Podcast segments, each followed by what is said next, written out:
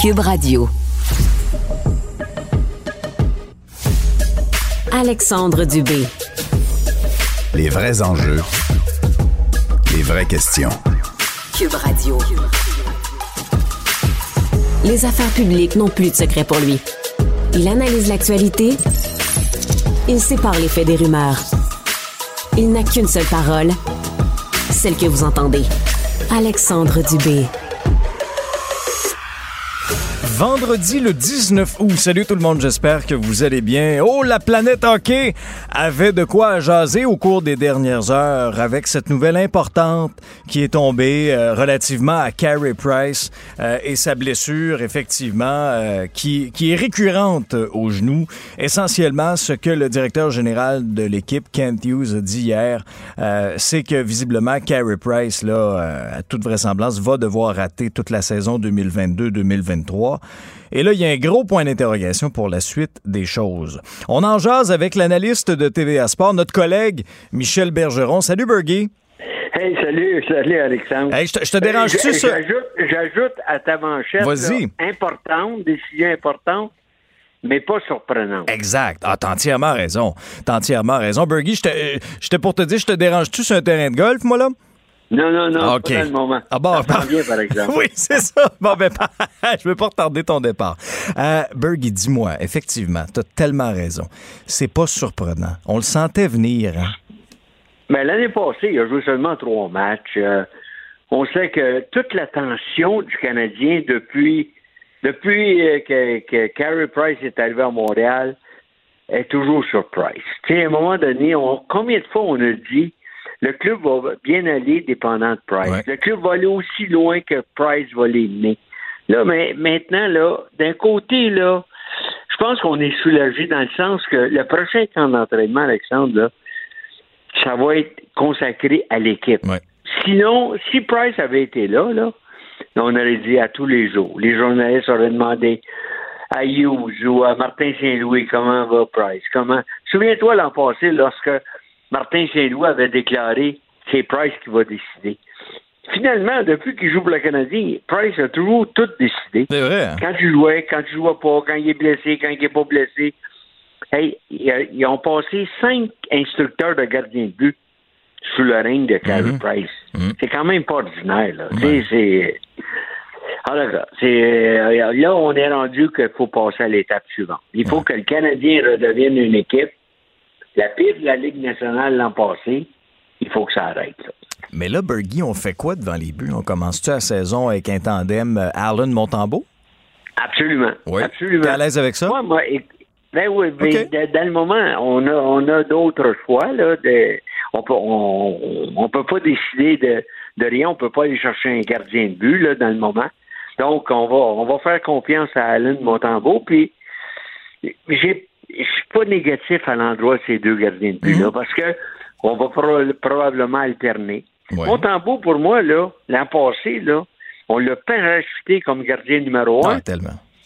Puis il a fait la job. Il a fait la job. Mais on, revenait tout le temps où ici. Là, après chaque défaite que Montembeau subissait, on disait Ah, si Carey avait été là. Carey peut-être n'aurait pas donné ce but-là ou ce but-là.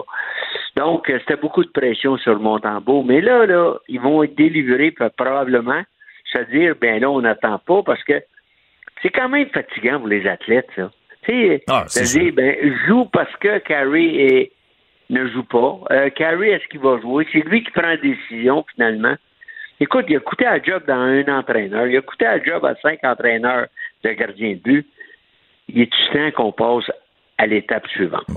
Parce que là, étant donné que Price va être placé sur la liste des blessés à long terme, ça libère de la masse salariale. Là, euh, Kent Hughes et Jeff Gorton vont pouvoir manœuvrer, là. Oui, ils peuvent, vont pouvoir manœuvrer, mais ils se ligotent les mains un peu en allant chercher euh, Monahan de Calgary, qui lui gagne 6 millions, Donc, c'est 3,5 de moins que Carey Price. Mm-hmm.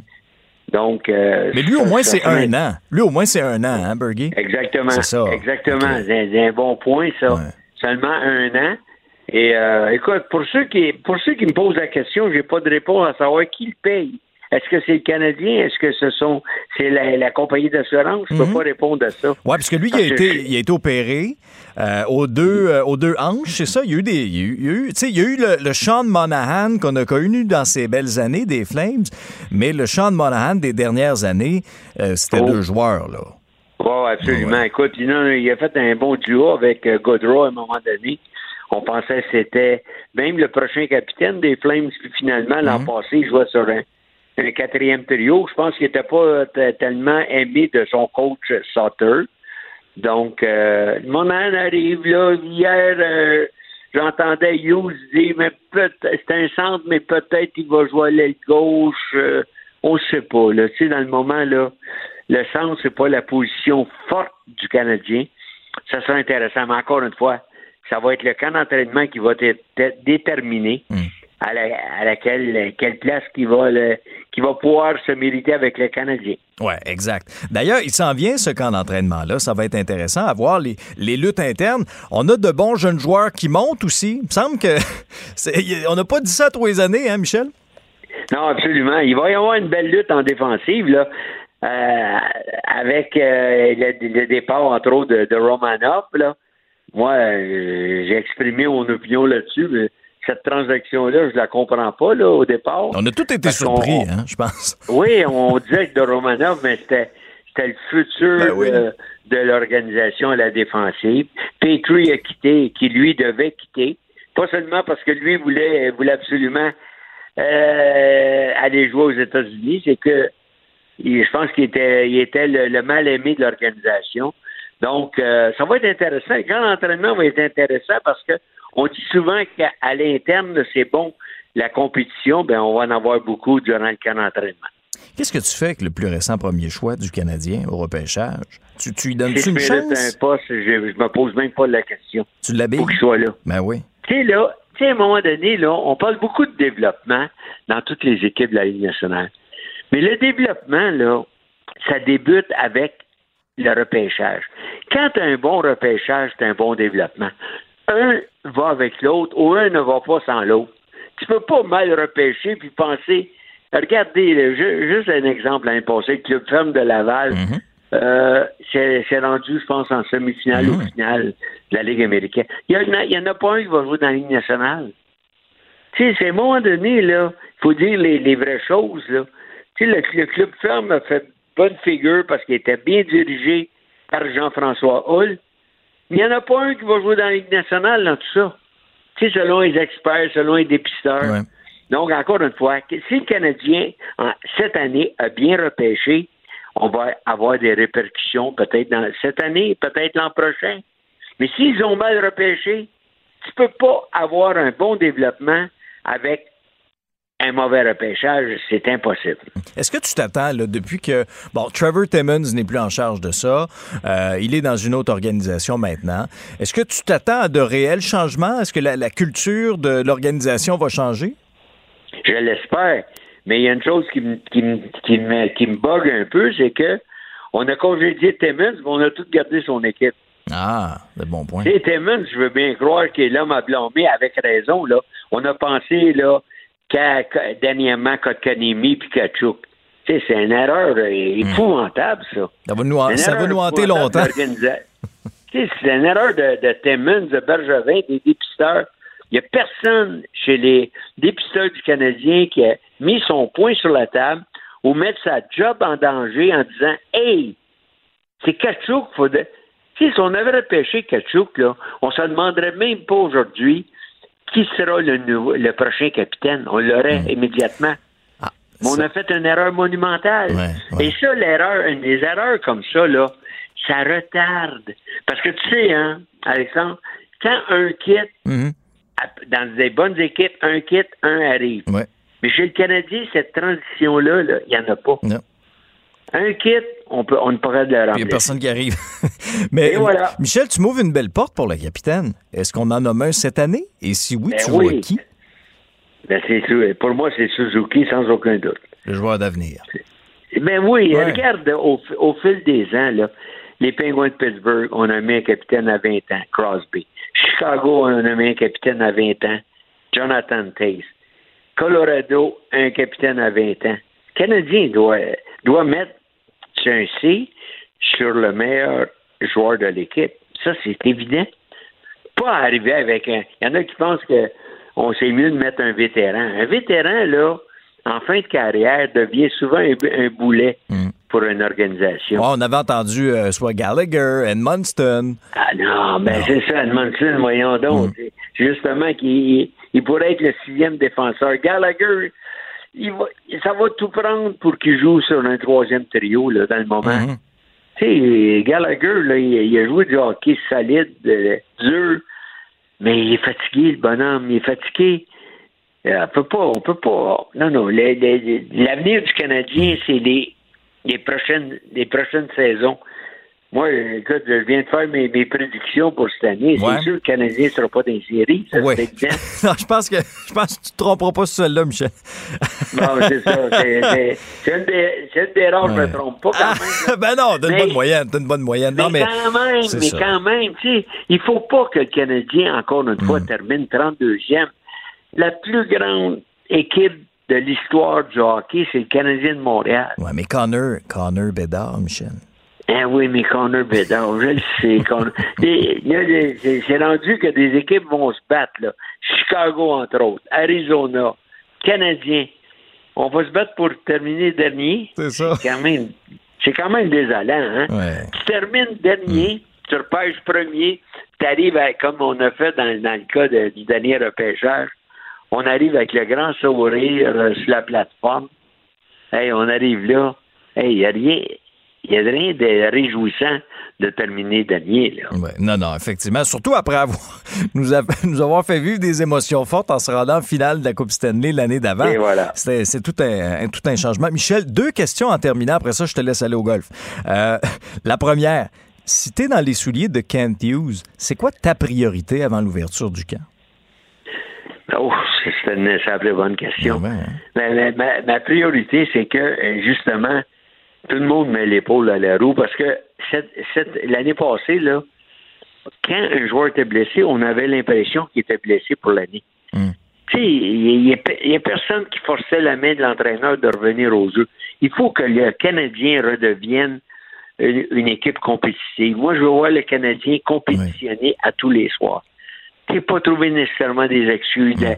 Puis j'ai peur qu'on se serve de la jeunesse de l'équipe pour acheter du temps. Mais donnez-nous une chance. On a les meilleurs partisans au monde à Montréal. Les, partisans adorent le Canadien. Gagne ou perd, ils sont là. Il faut que le Canadien redevienne une équipe compétitive. Mais pour, pour faire ça, est-ce que, est-ce que Kent Hughes va chercher euh, encore du renfort? Ou même à la défensive, on aura une jeune défensive? Est-ce que tu es à l'aise avec ça ou tu fais des appels?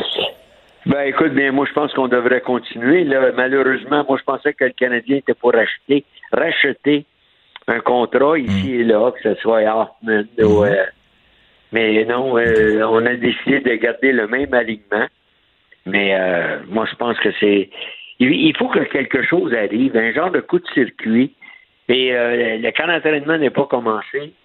J'ose espérer que Yos pourrait agir encore à nouveau en allant chercher un joueur de premier plan. Et en, terminant, pour boucler la boucle euh, sur Price, cette année, je pense qu'on peut oublier ça, mais est-ce que dans ton esprit, là, euh, il a joué son dernier match dans la Ligue nationale de hockey? Je crois que oui. Je crois que oui, parce qu'écoute, l'année passée, il n'a pas joué, cette année, il n'a pas joué. C'est beaucoup de rattrapage pour un athlète de 35 ans. Surtout un gardien de but. Euh, non, je pense que ça va être extrêmement difficile, mais on sait jamais quand même. Euh, Price euh, nous a surpris tout au long de sa carrière. Et écoute, je ne sais pas. Si, moi, j'ai l'impression que s'il revient au jeu, ça ne sera pas dans l'uniforme du Canadien. Ah ouais, OK.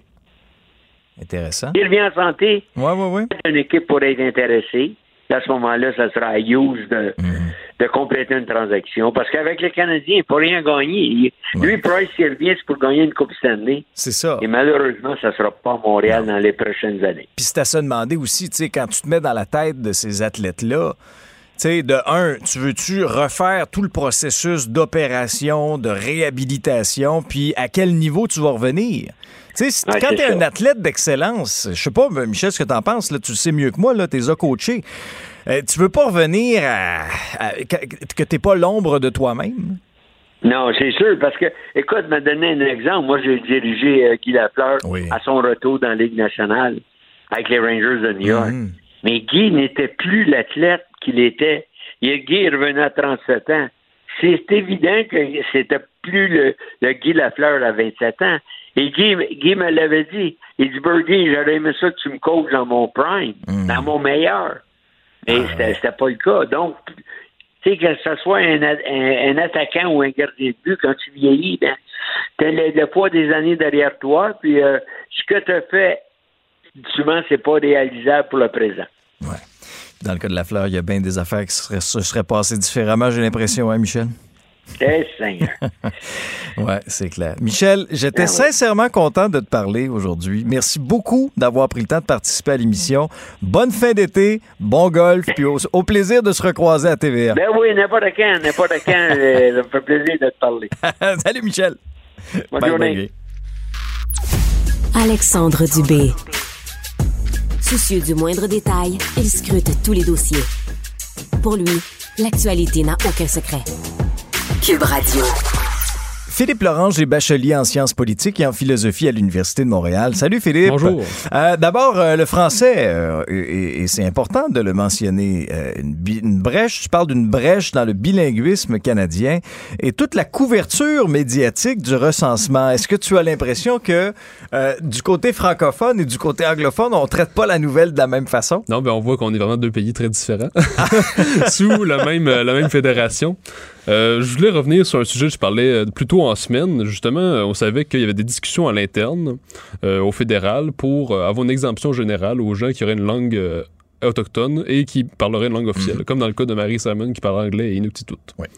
Bon, finalement, là, il y a eu une déclaration hier des, du gouvernement fédéral qui dit non, il n'y aura pas une exemption générale comme telle, mais il y aurait des discussions pour faire des exemptions au cas par cas, OK. ce qui ferait en sorte que euh, des gens qui des, des, des gens qui seraient engagés puis qui, qui auraient l'engagement formel d'apprendre l'autre langue officielle durant pendant qu'ils travaillent, qui par une formation linguistique for- euh, euh, payée par l'État, ces gens-là pourraient être engagés. Donc il pourrait y avoir des exemptions au cas par cas. Donc, Mary Simon peut être gouverneur général. ça ressemble à ça. Parce qu'officiellement, elle l'apprend, elle s'est engagée. Oh Mais est-ce qu'il y a du progrès? C'est c'est ça la question. Parce que là, justement, c'est facile de dire oui, je m'engage, je vais suivre la formation. Mais on sait très bien que dans l'extrême majorité des cas, mais dans quasiment tous les cas, ça va être des gens qui parlent anglais et une langue autochtone. autochtone. ouais, Ça va ouais. pas être français autochtone. Là. Ça sera pas accepté au fédéral. Euh, ou- Ben, c'est sûr qu'il y aura peut-être pas les, les, les, les éditorialistes et les chroniqueurs de la presse anglophone euh, déchireraient peut-être leur chemise. ben oui, il suffirait d'un- d'un seul, puis tout de suite, ça serait... euh, Dans le, cas, dans le cas de Mary Simon, on l'a entendu un peu parler en français quand le pape François Oui, est oui. venu. Il lui a demandé d'ailleurs hein, comment vont vos cours de français. Euh, elle a lu des, des passages un petit peu plus longs là, de ce que ça m'a semblé là, du début. Euh, c'est encore carré un peu, mais c'est ça. Admettons qu'elle s'améliore grandement. Il n'en demeure pas moins que s'il fallait que cette mesure-là soit vraiment, soit vraiment Mhm. appliquée, qu'il y ait de plus en plus de, de cas de gens qui peuvent parler nos langues autochtones puis parler anglais, je pense pas que les formations vont toutes réussir. ça- Ouais. De plus en plus, c'est, ça va être, c'est une brèche qui est ouverte, puis ça risque de, de devenir de plus en plus permissif. Donc je crois que de jour en jour, on dirait que la prédiction que je faisais en début de semaine me semble se confirmer. C'est que le bilinguisme canadien semble un dogme euh, qui est en train de tomber, si on veut. Mais est-ce que tu sens, parce que nous, on en a beaucoup parlé cette semaine à Mhm. Cube, euh, dans le journal également. J'invite d'ailleurs les gens à te lire ce matin. euh, Ah, c'est d'ailleurs, gentil. Journal de Montréal, Journal de Québec. Euh, J'ai vu ça. Et, euh, mais est-ce que tu sens que concrètement, là, y a-tu une mobilisation citoyenne? Y a-tu tant que ça des gens là, qui sont outrés, là, puis qui vont déchirer leur chemise, là, puis qui vont aller manifester dans la rue pour ça? Est-ce que euh, sens-tu ça, toi, ou au contraire? Euh, pas vraiment. ben, c'est ça qui m'étonne. Je, je voulais justement revenir faire un petit pont avec le- le- le- la brèche du bilinguisme puis le, le cas du recensement canadien. Mhm. Rappelons-nous que ça fait juste deux jours que le recensement canadien, les données ont été faites sur les langues.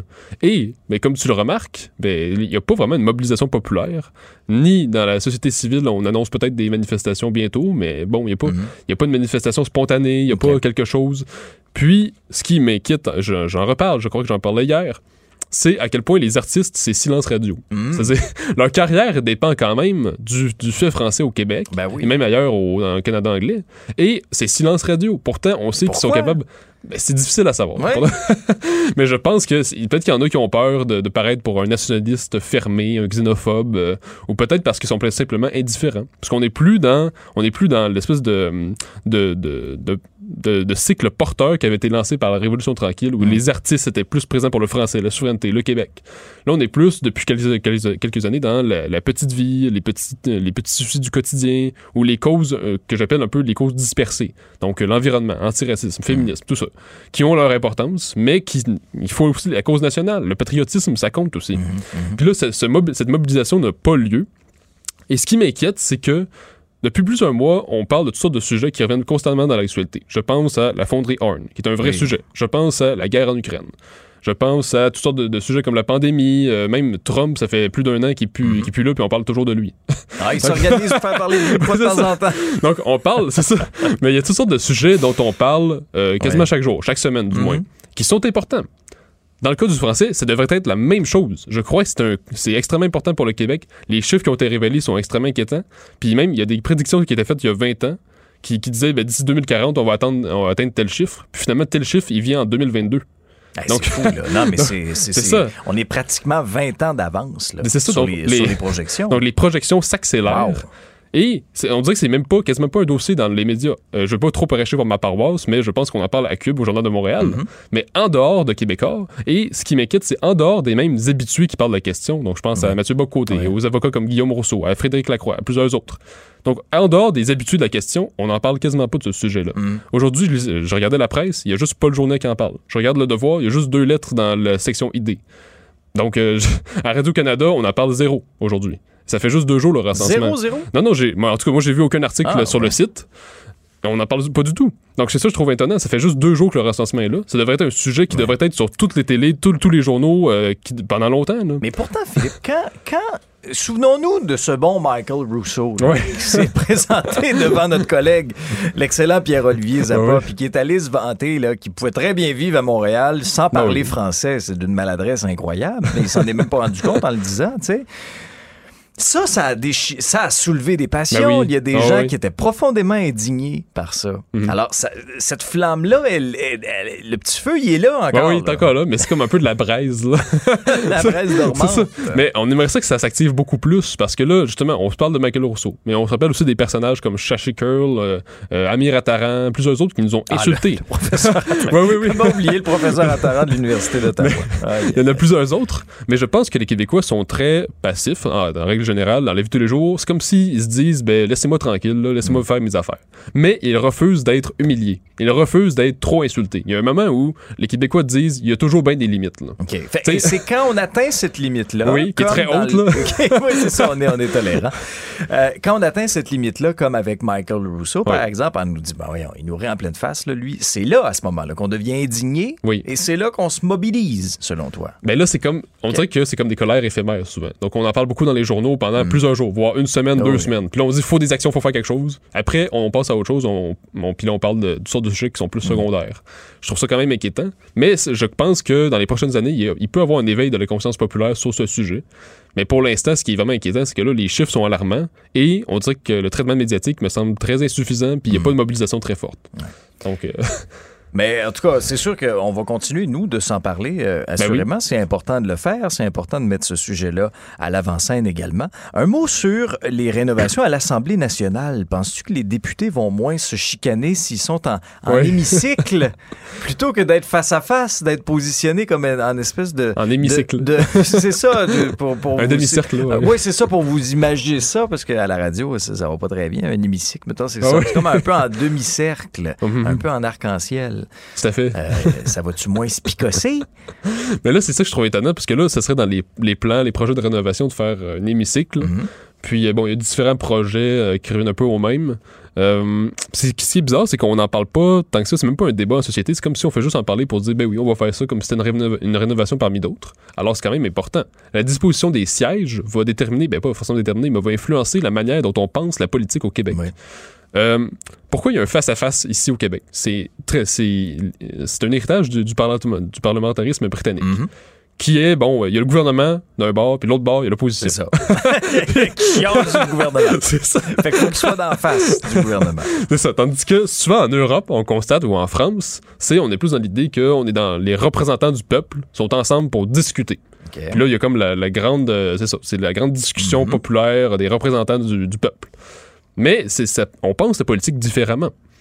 Moi, ce que souvent dans le mouvement souverainiste, on va, con- on va beaucoup euh, critiquer le parlementarisme britannique pour dire c'est un héritage des Anglais. Mhm. Si ça vient des Anglais, c'est pas bon. Mais pas, pas forcément. C'est ça l'affaire. C'est vrai que la conquête britannique apporte, euh, ben c'est ça, le- le- la précarité du français et tout ça. Mais il y a des héritages du monde britannique qui sont bons pour nous, je crois. Comme le parlementarisme britannique. Ouais. Ce qui est bon, c'est qu'on on affirme que la politique, l'essence du politique, c'est la confrontation. C'est le fait qu'on on est en désaccord, Mhm. Mais parce qu'on est dans un parlement, puis parce qu'il y a des codes, qu'on est en démocratie, mais on va se respecter quand même. Donc on a un conflit civilisé. Ce qui n'est pas toujours le cas hein, à l'Assemblée nationale. Non, en Des effet. fois, ça vole pas haut, on va vous dire. Euh, pour écouter souvent les périodes de questions, là, aïe, aïe, aïe. En effet, mais c'est pour ça qu'il faut un président d'assemblée aussi. Oui, mais, oui, mais des fois, monsieur, monsieur Paradis, notre ancien collègue, ah, il devait s'ennuyer de TVA en direct de temps en temps, son émission. Non, mais honnêtement, c'était quelque chose d'essayer de maintenir l'ordre. Oui, oui, des oui. fois, on avait l'impression qu'on était dans une d'école. là. Ah oui, c'est sûr. Ben, C'est- ça, c'est- c'est un vrai sujet, en effet. Mais je crois que à l'origine du politique, il faut quand même affirmer qu'il y a un conflit. faut que le plus possible, on fait un effort pour être poli l'un envers, l'un vers l'autre. Mais pourquoi c'est important qu'il y ait un conflit? Parce que si on venait juste dans l'idée, c'est une idée qui revient souvent dans, dans le débat public, chez les politiciens depuis plusieurs années, l'idée qu'il faudrait être plus consensuel, il faudrait plus se discuter au lieu de se battre.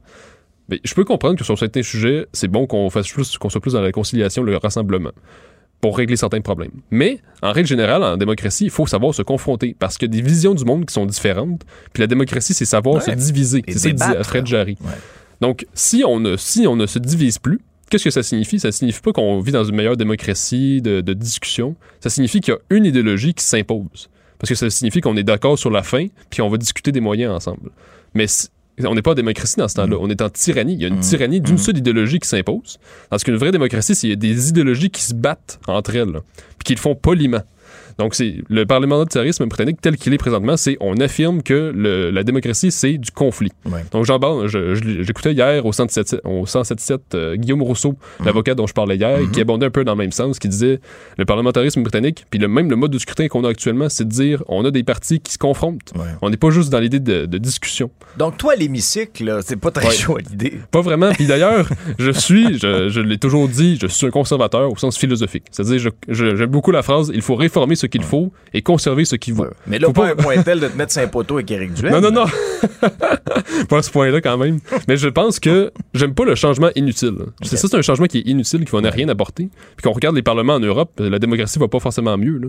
Donc, c'est pas parce qu'on a un hémicycle ou qu'on est dans l'idée de- d'une démocratie consensuelle que ça va mieux aller en politique au Québec. C'est-tu plus feng ça, si c'est en hémicycle? C'est une sûr bonne qu'il y a des question. hein. ben, C'est sûr qu'il y a, il y a- il y a- tu sais, des- pas un décorateur, mais tu sais, ceux qui font ces plans-là, là, des fois, ils doivent avoir proposé des affaires. Eh, mon Dieu, ça, oui, ça va euh, être plus. C'est ça. Les grandes idées, les On grands attend des capteurs concepts, de là, rêve. hein. du beau vasouillage. là. C'est ça, oui, des capteurs de rêve. Non, mais j'ai hâte de voir, effectivement, parce qu'il y, a- il y a certains députés qui sont sortis puis qui ont, ils ont émis certaines réserves aussi Oh, oui, là, avec euh, cette proposition-là d'hémicycle. En tout cas, on verra bien. Là. Euh, Ouais. J'ai bien, bien hâte de voir. Première étape, en tout cas, le déclenchement de la campagne électorale. On a bien Absolument. hâte. Ça J'ai hâte de voir ça, moi aussi. hein. oui, d'ici, euh, d'ici la fin du mois d'août pour un scrutin. Le 3 octobre prochain, ça va être passionnant de suivre ça. Vous pourrez le suivre, bien sûr, sur toutes nos, pa- nos toutes, voyons, je vais te le dire. Et C'est vendredi. Hey, moi, je suis levé depuis deux heures ce matin. Donnez-moi une chance. Ah, quand même. On va suivre ça sur toutes nos plateformes. Philippe Lorange, merci. Passe une belle fin de semaine. Merci, bonne fin de semaine À à la toi. semaine prochaine. Bye bye. Vous écoutez Alexandre Dubé. Culture et société. Salut Anaïs, bon vendredi à Bonjour toi. Alexandre. Alors, c'est quoi cette épreuve-là où il y a des candidats, des candidats qui sont enterrés vivants? Ben voyons Ah. donc, on est-tu rendu là pour vrai? On est rendu là. Hein? Donc, c'est une nouvelle émission euh, en France, en fait, Les Traîtres, qui est diffusée sur M6, animée par Éric Antoine, qui est un, euh, un, un magicien euh, reconnu en France d'ailleurs. Et dans cette euh, émission-là, il y a 14 joueurs. Donc, ce sont surtout des gens qu'on a connus notamment dans les téléréalités, des chanteurs, des personnalités, bref, euh, qui sont reconnus du public. Et trois des 14 joueurs sont désignés comme étant des traîtres. Et là, il y a plusieurs... plusieurs, euh, mon Dieu, je, je cherche le mot Agathe. Hein? Toi, t'es levé depuis deux heures, moi depuis quatre heures, donc ça va faire un beau duo. à deux, à deux là. Plusieurs, je dis, y a- à deux, il y a de quoi en haut au deuxième étage. Tu peux être sûr. plusieurs épreuves. Oui, voilà, des épreuves, c'est ça qu'on. Ben non, c'est ça qu'on cherchait là. On, on, On cherchait le mot on vous niaisait, là. On, on vous faisait languir. On voulait voir si vous suiviez. C'est ça. on- Donc, un jeu. On jouait à un jeu. Donc, dans une des épreuves, les, euh, les, les candidats, en fait, sont enfermés dans un cercueil en, blo- en bois cloué, Alexandre, et ensuite, le cercueil est recouvert de terre par des vrais croque-morts, OK?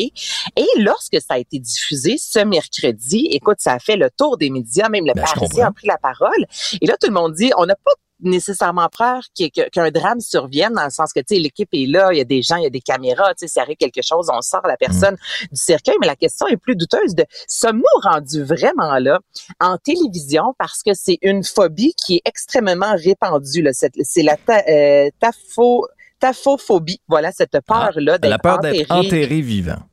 La peur d'être enterré Ah. vivant. Et il y a même un, un moment, je vais te faire entendre l'extrait, qui est une des candidates qui, elle, c'est sa plus grosse fois. Moi, c'est un peu comme si tu m'entourais de, de, de tarentules. Je Ben. perds connaissance. Tu Ben oui, comprends? non, il n'y a aucune comprends. chance. Je suis pareil comme toi. Et, J'ai ben, c'est ça. Donc, j'ai ça de mourir. Et elle, elle a peur de mourir enterrée vivante. Et c'est ce qu'on lui a fait faire. Et on entend le désespoir dans sa dans ses cris. Et là les gens étaient dans leur salon en train de regarder ça à travers le téléviseur. Puis à quel point justement on a besoin d'aller aussi loin pour un bon divertissement. Donc je te fais entendre l'extrait. C'est vraiment intense.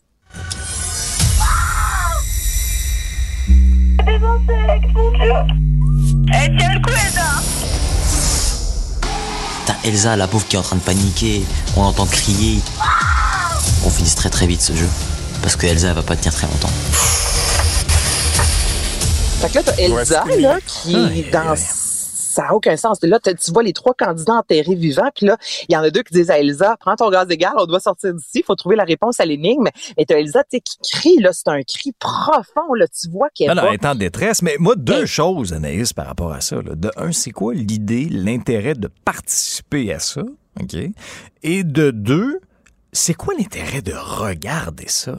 Pourquoi moi je voudrais regarder quelqu'un qui est en train de paniquer d'un cercueil enterré vivant? Pourquoi je veux voir cette détresse-là? C'est. Aïe, ah, mais tu sais, on est-tu rendu là de. Tu sais, de- d'observer? Hey, ouais, hey, elle va capoter, là, ça va être vivante, elle va Non, mais je, sais pas, toi, comment tu vois ça? Je, je, je comprends pas. Ben, écoute, ces émissions de, de télé-réalité où il y en a même une qui s'en vient prochainement à TVA, tu sais, avec euh, Jean-Philippe Dion. Ah oui, je, suis- je suis- je suis une célébrité, sortez-moi d'ici. Sortez-moi d'ici, exactement. Ouais, mais ça, ça peut être. Mais ça, c'est plus drôle un peu. Ça, pas. ça me va, ce Oui. type de, de télé-réalité ou Fort Boyard ou encore, Ben oui, c'est mais- important de mentionner que Fort Boyard, il y avait des formations avant d'aller relever les défis, même comment tenir semble une fameuse moins tarentule. Oui, mais, moins- ben, il y avait ben quand oui, même mais des il y en avait une, il y en avait une, mais t'étais pas enterré avec des tarentules. T'étais pas enterré. euh, C'est ça. Je sais pas, il y avait une gradation. Il y avait une- absolument. Puis t'avais Cylindra et de tête de tigre. Moi, quand Cylindra, tête de... moi, tant que Cylindra, tête de tigre est là, on est correct. On va s'en sortir. business. Mais je te dirais que euh, la France a vraiment c'est ça, tout le monde était troublé ce, ce mercredi parce que c'était la première émission de cette, le premier épisode de cette nouvelle émission-là. Donc, je pense que tant les candidats qui se sont inscrits, euh, que, que les téléspectateurs, personne s'attendait à cette Mhm. épreuve et c'est la raison pour laquelle sur Twitter, les gens ont pris la parole vraiment en disant, Ben oui. hey, il y a une limite à quel point on- en production, là, assis autour du bureau ovale, là, vous vous Mm. êtes dit, ben ouais, on va les enterrer vivants, ça va faire de la bonne télévision et en même temps, ça fonctionne parce qu'écoute, Outre-mer, j'en parle ce matin parce Mhm. que euh, je suis littéralement consternée. Ben oui. Mais bref, c'est se poser une question, en, en termes de télévision, jusqu'où on est prêt à aller euh, pour du divertissement alors que d'autres émissions où ce sont deux personnalités assises ensemble qui jasent et c'est tout aussi intéressant puis il y a personne qui est enterré vivant par des croque-morts, tu comprends? Là, tu sais, ça vient me chercher un peu. Ben, je, je comprends, je suis à la même place que toi. C'était, c'était, Célina, tête de tigre, ou Belinda, tête de tigre? C'était Cylindra. Céline- T'es-tu sûr? Philindra. Philin, ben oui, Philin. Tête C'était de pas tigre. Lindra. Philindra. Non, c'était pas Linda. Linda! Tête de tigre. Je pense que c'était C'était Linda. Philindra, tête de tigre. OK, c'est bon, parfait. Sinon, ça m'aurait, ça m'aurait trotté dans la tête jusqu'à Québec tantôt. Euh, c'est officiel maintenant, le streaming dépasse le câble comme plateforme de télévision la plus regardée. Oui, exactement. Donc, euh, ça a été confirmé euh, en juillet, en fait. Donc, euh, lorsqu'on parle maintenant de diffusion en continu, on est à 34,8% du marché global, donc sur la planète Terre au complet, alors que lorsqu'on parle du câble, maintenant, on est à 34,4. Donc, c'est mince, il y a 0,4 de différence, mais n'empêche, vraiment, pour la première fois, on peut dire que les plateformes d'écoute en continu ont dépassé le câble et on met de l'avant. Je te pose la question, selon toi, qu'est-ce que les gens écoutent le plus? C'est quoi la plateforme la plus la plus consultée? Euh, J'hésite entre Netflix ou euh, Amazon, quoi, Amazon Prime, Amazon? Netflix. Ah, je l'avais dessus, je l'avais. OK, parfait. Tu l'avais, je, reste, je reste avec mon premier choix, Anaïs. je vais avec la famille, avec Netflix. Mais de, de beaucoup, sont-tu beaucoup plus, plus Euh, loin 8 que les autres? quand même. Ah, Donc, ça- on domine l'industrie. Ensuite, c'est suivi de YouTube ou YouTube TV euh, 7,3, Hulu, Prime Video, Disney+, HBO Max. Euh, Donc, euh, évidemment, les plateformes québécoises sont très, très loin derrière, malheureusement, mais ça a été confirmé pour la toute première fois. Donc, c'est sûr qu'on se pose des questions. Tu sais, c'est quelque chose. Moi, en lisant ça, par exemple, lorsque j'étudiais euh, en télévision puis en journaliste, on nous disait un jour la télévision, on va, on, on commençait déjà à perdre des codes d'écoute. Mm. Toutefois, Internet et tout ça était quand même moins. C'est important de le mentionner, mais on disait un jour, Ouais. vous allez voir, tu sais, la, la télévision ne sera plus euh, la, la principale. euh, c'est- pas ça qui va dominer le monde. En fait, Internet va prendre les devants. tu sais, Puis on se dit, ah ouais, ça va arriver un jour. Puis là, ben, ça y est, ça y est. les- les- les- on est rendu là. Ouais. Moi, je trouve que c'est dommage parce que la télévision, excuse-moi, mon québécois, zappé, Alexandre, moi, c'est une de mes. J'adore ça. Je découvre des. Non, mais pour vrai, t'en Oui. apprends sur plein de sujets parce qu'encore à ce jour, un Netflix, tu regardes puis tu te dis bon, j'ai envie d'écouter telle série. Mais me promener à la télévision, le mois avant, là, mon deux filles le matin qui jouent en trame de fond, puis là, il y a un sujet qui m'interpelle. Puis là, je vais changer de poste. Là, je vais arriver à Radio-Canada. Là, Mhm. je vais arriver sur une ITV. Puis là, des fois, je tombe sur des émissions que je n'aurais pas d'emblée eu l'intérêt, tu comprends, Ouais. l'intérêt. Puis finalement, c'est ce que j'aime du câble. On nous propose plusieurs types de, de divertissements qui sont tous aussi différents versus un Netflix. Si tu Mhm. choisis ce que tu as envie d'écouter, je, je trouve que des fois, il y a des œillères. Tu sais, on écoute souvent le même type Ouais. d'émission, puis on se ferme. Ben, tu sais, Ouais. moi, moi, moi, je suis très attaché à mon câble, Anaïs. Je dois Moi, je suis vraiment attaché. Oui, oui, Touche oui. pas à mon câble. Non, toi, moi, touche pas à mon câble non plus. Pour plusieurs raisons. Pour m'informer, dans un premier temps. C'est mon métier aussi, mais je trouve qu'on fait de l'information de qualité au Québec. On fait de la télévision de qualité aussi au niveau du divertissement. Les variétés. Pensons à nos émissions de variété, à nos émissions de... euh, les téléromans. Les téléromans, Anaïs, je veux dire, Ben, je on, sais, on produit un contenu au Québec qui est exceptionnel. Mais là, le défi qu'on a, par exemple, comme communicateur, c'est aussi d'aller rejoindre les gens. D'où l'importance, à mon sens, du multiplateforme. Tu sais, un contenu qui peut être présenté à la télévision en nouvelles, ben, y a ça va peut-être, il y a peut-être quelqu'un euh, qui va en prendre connaissance sur l'application Cube ou, ou, ou sur Internet, sur le site, par exemple, du journal. Alors là, tu vas, tu sais, tu t'adaptes un peu au, euh, à tes téléspectateurs et à tes auditeurs, aux gens que tu vas aller chercher. Alors, la personne va pouvoir aller s'informer à sa façon à elle, si, sa pers- si, si son intérêt, c'est d'écouter, par exemple, des podcasts ou d'aller chercher des, euh, des entrevues à la pièce. Ben, tu sais, Cube Radio, c'est c'est- c'est idéal pour ces personnes-là.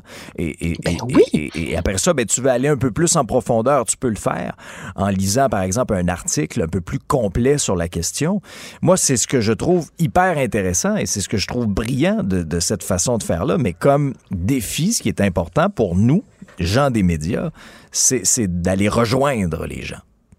Ah, mais ce C'est- 360 est extrêmement important, Mm. comme tu le mentionnes. Mais moi, du, du câble, de cette télévision dite traditionnelle, ce que j'aime, c'est tomber sur une émission, exemple à Historia, où là, on nous raconte finalement, là, on revient, je sais pas, moi, euh, sur une page de l'histoire en particulier, que ce soit la Deuxième Guerre mondiale, et peu importe. Et là, je vais être attirée et je vais Ouais. commencer à écouter ça Mhm. et je vais en apprendre. Mais c'est pas nécessairement cette journée-là, je me suis pas levée en disant, hey, aujourd'hui, je vais faire le tour des médias Ben pour ouais. en apprendre davantage. Tu comprends? Sur la Deuxième Guerre mondiale ou en apprendre davantage sur euh, un navire qui est Chaviro, peu importe, euh, tu sais, une page de l'histoire. C'est ce que j'aime de cette fameuse télévision-là, ce câble-là Mm. du traditionnel, c'est quand zappant, je le dis, ça nous ouvre des fois sur un monde qu'on connaît pas encore beaucoup et c'est ce que j'aime un peu moins de lorsqu'il est question vraiment de ces. Puis je consomme Netflix et j'ai Disney Plus et mm. au, Québec, euh, écoute, euh, que ce soit Club Illico, mm. euh, Elix, tout de ce monde, c'est vrai la plateforme, j'adore ça. Mm-hmm. Mais c'est mm-hmm. souvent par choix que je vais écouter une émission versus la télévision où parfois on tombe sur une entrevue puis on se dit ben c'est donc bien ben intéressant. Donc c'est ce que je trouve dommage que ça prenne vraiment en valeur. Ouais. Puis, puis honnêtement, pour conclure là-dessus, quand il se passe une nouvelle majeure, moi, à mon sens, à moi, il n'y a rien de mieux là, que, que, que, le bon vieux câble, que la télévision en direct, que les réseaux mhm. d'information. Euh, je trouve qu'on fait quelque chose euh, de très, très, très grande qualité au Québec. Un mot en terminant, Anaïs, sur euh, Placido Domingo qui est relié à un prétendu trafic sexuel. C'est en Argentine? Oui, rien de moins. Donc, ce ténor euh, espagnol, 81 ans, qui je vous rappelle, s'est retiré depuis 2019 du Metropolitan Opera de New York, qui a également, euh, il était ténor aussi dans l'Opéra de Los Angeles. Donc, c'est vraiment, c'est un homme qui était reconnu euh, à l'échelle mondiale depuis 2019. 20 femmes l'ont accusé notamment d'inconduite. il y a eu des allégations en fait d'inconduite sexuelle à son égard. Et là, les autorités ont obtenu une écoute électronique, Alexandre. Et là, on, écoute, là, là ce qui s'en vient, c'est vraiment, là, je, je, trouve ça terrible d'en parler à la radio, mais il le faut.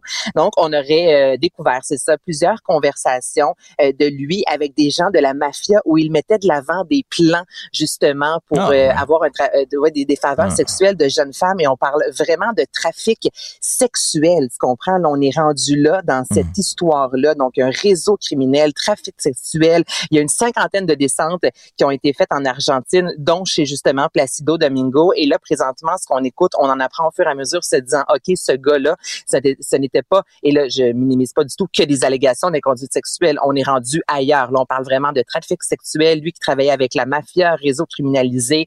Donc, euh, il n'y a pas beaucoup de détails. C'est sorti, là, je te dirais, il y a quelques heures à peine, mais c'est loin d'être terminé, cette affaire de ce ténor qui, ben, ténor déchu, puis tant mieux pour lui, mm. là, qui, sa carrière est littéralement finie. 81 ans, c'est sûr qu'on va en apprendre beaucoup d'autres à son sujet dans les prochains jours. Dans la disgrâce, une fin euh, disgracieuse. Merci euh, Anaïs. À lundi. À lundi, bonne fin de semaine. Vous venez de vous connecter en direct sur Cube Radio? Pas de stress. Tout ce que vous venez d'entendre est disponible sur l'application Cube ou le site cube.ca.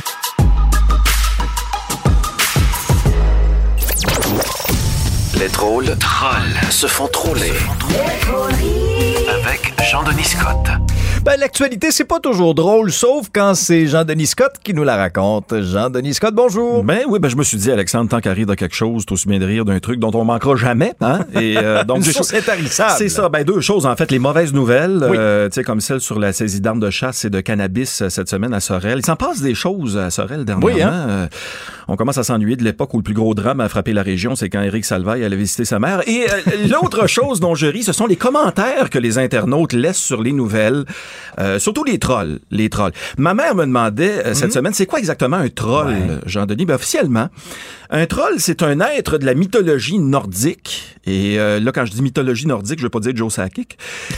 et c'est un être caractérisé principalement par son opposition aux dieux et aux hommes. Donc, c'est ni un dieu, ni un homme. Et là, je parle pas du cardinal Wallet. troll aussi est relié au verbe norrois trila, qui signifie rendre fou, conduire à une puissante rage, remplir de furie. Et là, je parle pas d'Éric Duhem. Sur Internet, euh, maintenant, le troll est un... Et quoi? Ben, c'est un baveux qui s'oppose à tout, euh, qui veut de l'attention, mais que finalement, il n'y a pas grand monde qui écoute. Et non, je parle pas de Nicodère. Et, et, troll, Alexandre, oh, c'est pas des commentaires bizarres comme celui de Francine, qui a la nouvelle des soupçons envers le cardinal, le cardinal Turcotte. Mm-hmm. Francine a écrit le commentaire suivant. La lettre Q. Juste ça. Q. Euh, je sais pas trop. Euh, euh, bon, un commentaire troll, c'est plus baveux que juste la lettre Q. C'est comme si un internaute, par exemple, commentait la nouvelle sur l'incendie du théâtre du Nouveau Monde et disait que la distribution brûlait littéralement les planches. Ou, par exemple, euh, il y avait tellement de fumée dans la salle, on pensait que c'était la pièce de théâtre sur la fonderie Horn. Il y en avait des trolls cette semaine, Alexandre, comme le commentaire que j'ai lu sur le sujet, évidemment, le gros sujet de la semaine, si vous suivez le sport, ou même pas, si vous suivez pas le sport aussi, on parle de quoi? De Carey ben Price, qui pourrait rater l'ensemble de la prochaine saison. Et on pouvait lire le commentaire suivant de Jérémy Fisher-Price. Ou encore celui de Steve. oui. Ouais, Steve disait échangez-moi ça pour un paquet de saucisses puis 12 pains à hot dog rendu là, ça serait plus rentable. Ce à quoi je réponds les nerfs. On peut pas comparer Price à n'importe quelle saucisse parce qu'il y a des saucisses Lafleur. Et Lafleur, au hockey, c'est intouchable maintenant. Euh, par contre, je suis pas un devin pour l'avenir professionnel de Price, mais il y a une autre marque très connue qui s'appelle Maple Leafs. Je dis ça comme ça. Chacun sa saucisse. Je vais aussi essayer d'assister à la réunion où l'avenir de Price va se décider. Oui. Je sais qu'ils vont refuser l'accès aux gens des médias, mais j'ai entendu dire que c'est Carey Price qui va bloquer la porte, alors tout le monde pourra passer. Les drôleries. Mais ça n'a pas été une semaine géniale non plus pour l'égalité homme-femme. Ah, hein. bon boy. Il y a deux nouvelles que j'ai lues cette semaine qui m'ont fait dire ouf, on a encore du chemin à faire. La première, cette nouvelle sur la présentatrice de nouvelles Lisa Laflamme, Oui. qui s'est récemment fait congédier de CTV. Le dirigeant qui lui aurait montré la porte aurait soulevé des questions sur un sujet important, la couleur de ses cheveux. Particulièrement ses cheveux blancs, ses cheveux gris. C'est toujours beau de voir que ceux qui prennent des décisions sur une crinière grise sur un crâne ont pas de matière grise sous le leur, ou du moins rendez ça universel, renvoyer autant les hommes que les femmes à cause de leurs cheveux gris. Et Alexandre, je regarde là. Oui, euh, moi je suis sur le bord. Hein. À chaque ouais? été, ça grisonne de plus en plus. Ça paraît pas trop. On n'a pas je suis le- blond, c'est parce que je suis blond. C'est ça, ça été très chanceux. On ne dira pas tout de suite euh, salut, bonjour. La, la deuxième nouvelle qui fait grincer des dents, euh, la première ministre finlandaise a été vue en train de danser et faire la Eh oui, hein? sur une vidéo. C'est pourquoi, logiquement, on lui demande de faire quoi? Passer un test antidrogue. C'est- C'est tellement logique. C'est c'est peut-être aussi pour ça que Martin répond à ça. Il y en a qui dansent, il y en a qui frenchent leur sœur. On a les PM qu'on mérite. Évidemment, il fait référence à cette vieille vidéo où on aurait vu François Legault embrasser sa sœur. Bon. Moi, personnellement, je voudrais pas faire passer un test an- antidrogue à Legault parce qu'il a embrassé quelqu'un. La personne qui embrasse Legault, ça, c'est la personne que je voudrais euh, évidemment voir faire euh, pipi dans un petit pot. Cela étant dit, la, la sœur de Legault avait peut-être une autre raison de vouloir l'embrasser à cette époque-là. Et je cite une nouvelle parue cette semaine. OK. Une Américaine fait face à une accusation de meurtre après avoir fait passer de la drogue à un prisonnier en l'embrassant. Et le titre de la nouvelle, c'est Accusé d'avoir tué un homme en l'embrassant. Et voilà, on sait maintenant pourquoi la sœur de Legault l'aurait embrassé. Les drôleries. Pendant ce temps-là, Jean-Denis, la COVID, la COVID est encore parmi nous. Oui, et 16 nouveaux décès hier, plus de 2000 euh, personnes hospitalisées. Euh, et ça fait écrire le commentaire suivant à une internaute nommée Sylvie. Remettez les tests de dépistage pour tout le monde au lieu de laisser traîner les vagabonds qui propagent la COVID. Oui, les vagabonds. Et d'ailleurs, il y a une série télévisée en développement, je vous l'annonce, une série télévisée exactement sur ce type de personnes indésirables. Ça va s'appeler Les Vagabonds. Ah, Et en primeur, on a un indicatif musical des vagabonds. Ah, t'as ça? Quand je m'arrête, c'est pour infecter des amis. Je veux pas tester, j'ai tout transmis, il faut partir. Il se peut qu'un bonjour, on me vaccine enfin. Jusqu'à ce jour, je contrôle ton destin. Ah, les nostalgiques du vagabond ont reconnu ce thème. Les autres, ben désolé. Et euh, ben, en terminant, un sujet Ah, ben qui a fait beaucoup réagir cette semaine, c'est le recul du français au Ouais. Québec. Ouais, là, je regarde l'évolution du français au Québec et je me dis que ce serait le fun de pouvoir reculer en arrière, retourner dans le passé. Mais ça Oui. se fait pas, hein?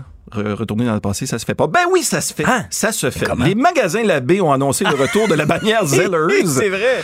Pourquoi? Ben parce que t'as pas de vision pour le futur, tu peux toujours en avoir pour ton passé. Alors, Zellers euh, sera euh, toujours une bannière de magasinage en ligne, apparemment. Euh, et euh, comme le commente l'internaute Jude, je crois qu'il me reste encore des points du Club Z. je, me, je me demande s'ils vont les accepter. Et là, Ça a Alexandre... peut-être pris de la valeur. Ben, il y a ça. De un, il y a peut-être eu un peu d'inflation Ben là-dessus, oui. je l'espère.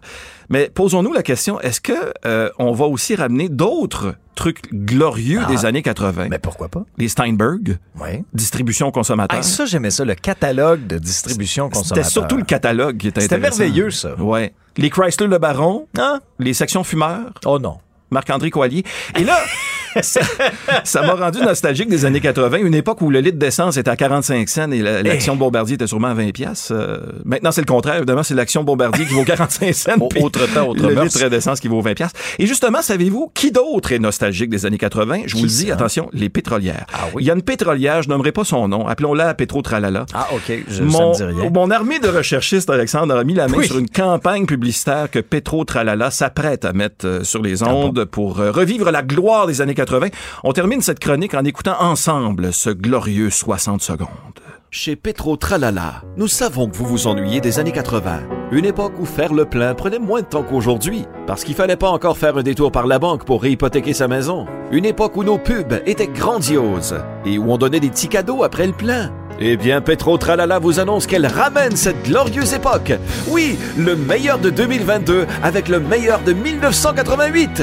À chaque plein d'essence, obtenez un verre avec le logo olympique truffé de la face de Ben Johnson dans un des ronds. Collectionnez-les tous et obtenez une participation au jeu télévisé Fais-moi un dessin où vous ferez équipe avec la Poune, Jacques Tilsdale et l'animation boiteuse d'Yves Corbeil. Oui, 2022 sera aussi glorieuse que 1988 grâce à la pétrolière la plus olympique. Faites comme nous avec le prix de l'essence. Visez haut aujourd'hui, mais jamais aussi haut que demain. Jamais, jamais Ah, aussi haut que demain, excellent. Alexandre. C'est, l'équipe qui chante en chœur, c'est ton armée de recherchistes. C'est les recherchistes, euh, ouais. qui font les, les, les back vocals, c'est Ouais, magnifique. ouais. Ah, Jean-Denis, tu, tu ne cesseras jamais de m'étonner.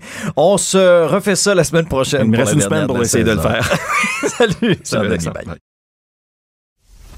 Les affaires publiques n'ont plus de secret pour lui. Les vrais enjeux, les vraies questions. Alexandre Dubé.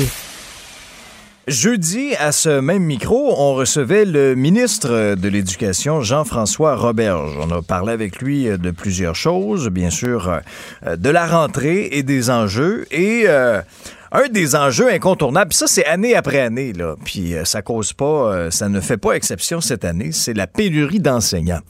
Euh, J'ai demandé directement au ministre, il en manque combien? Et du tac au tac, il me répond 700. Est-ce que c'est réellement 700? dans le journal ce matin, le son de cloche qu'on a du terrain, il est différent. Il en manquerait 1400. Donc ça, c'est deux fois plus que ce que disait le ministre de l'Éducation, Jean-François Roberge. Nicolas Prévost est président de la Fédération québécoise des directions d'établissements d'enseignement. Bonjour, M. Prévost. Bonjour, M. Dubé. Ben, Dites-moi, bon, euh, M. Prévost, le ministre nous disait hier 700. Est-ce que, est-ce que le chiffre de 1400 est plus réaliste de ce que vous entendez, de ce que vous constatez sur le terrain? Oui, c'est effectivement le chiffre euh, qu'on a présentement sur le terrain là, qui nous est euh, transmis par les différents centres de services à travers le Québec. Euh, quand M. Robert a parlé effectivement de, de 700, c'est euh, une réalité. Là. On parle de 700 postes temps plein présentement euh, où il n'y a personne. Mais on oublie une donnée très importante, ce sont tous les aspects des gens à temps partiel, euh, donc des enseignants qui ne sont pas là temps plein, mais des 80% des 60 et ça, euh, quand on additionne tout ça à travers le Québec, et il y en a beaucoup, ben on parle encore là d'un autre, minimalement, là, euh, et nous sommes très conservateurs, d'un autre 700, euh, quand on additionne tout ça, d'un autre 700 postes là, euh, de, de, de parties de tâches là, qui sont présentement encore disponibles où on n'a personne. Ouais. Mais là, M. Prévost, on est le 19 août. La, la rentrée, c'est bientôt, là. C'est dans quelques jours seulement.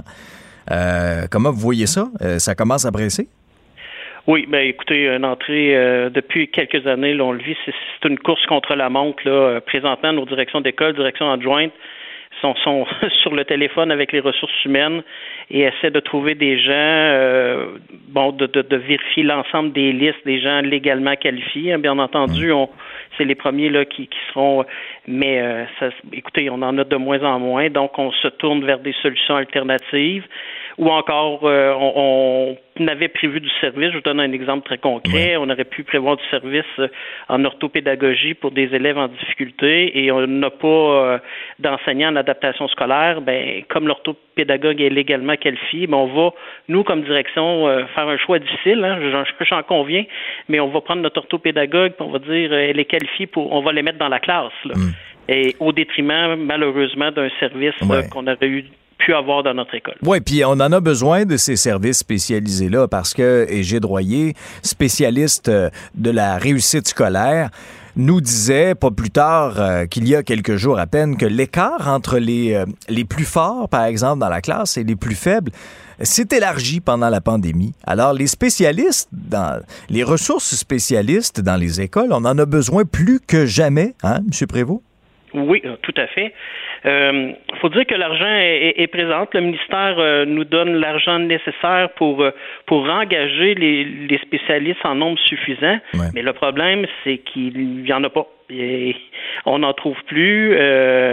ou beaucoup de, il faut le dire aussi, beaucoup de, professionnels ont quitté le, le, réseau public mm. pour le réseau privé. Donc, on se retrouve avec un, effort de dire de trouver des gens pour aider nos élèves, mais malheureusement, euh, on n'a pas les gens pour les engager. C'est ce qui est très dommage. Quand le ministre nous répond oui, il y aura quelqu'un de compétent dans chaque classe à la rentrée, est-ce qu'il dit la vérité aux familles québécoises? Il y aura un adulte dans chaque classe en début d'année scolaire.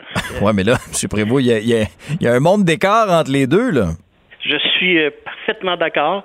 Euh, dans la majorité des classes, il y aura effectivement des gens légalement qualifiés, mais euh, la réalité est qu'il y aura aussi dans nos classes des gens euh, qui ont toute la bonne volonté du monde, là, on ne remet pas ça en question, qui, qui, veulent donner un coup de main au réseau, mais qui n'ont pas les qualifications pour être en classe. Et, et être enseignant, euh, c'est pas en claquant des doigts qu'on devient enseignant. C'est une tâche qui est mm-hmm. excessivement complexe, euh, qui demande quand même quatre ans d'études.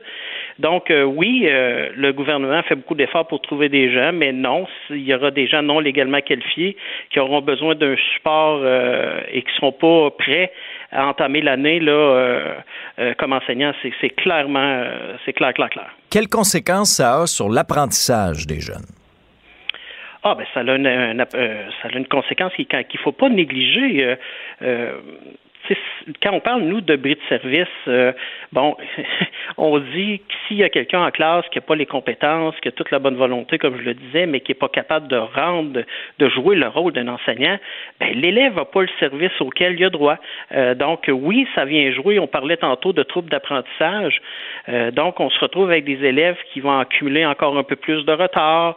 Ça va demander encore plus de supervision des autres enseignants autour et de la direction d'école. les enseignants ont déjà une tâche euh, très bien rempli. Là. C'est pas parce qu'ils veulent pas aider les gens euh, dans la classe d'à côté, mais encore faut-il qu'ils aient le temps et les ressources pour le faire. Est-ce qu'il y a des régions qui sont plus touchées que d'autres?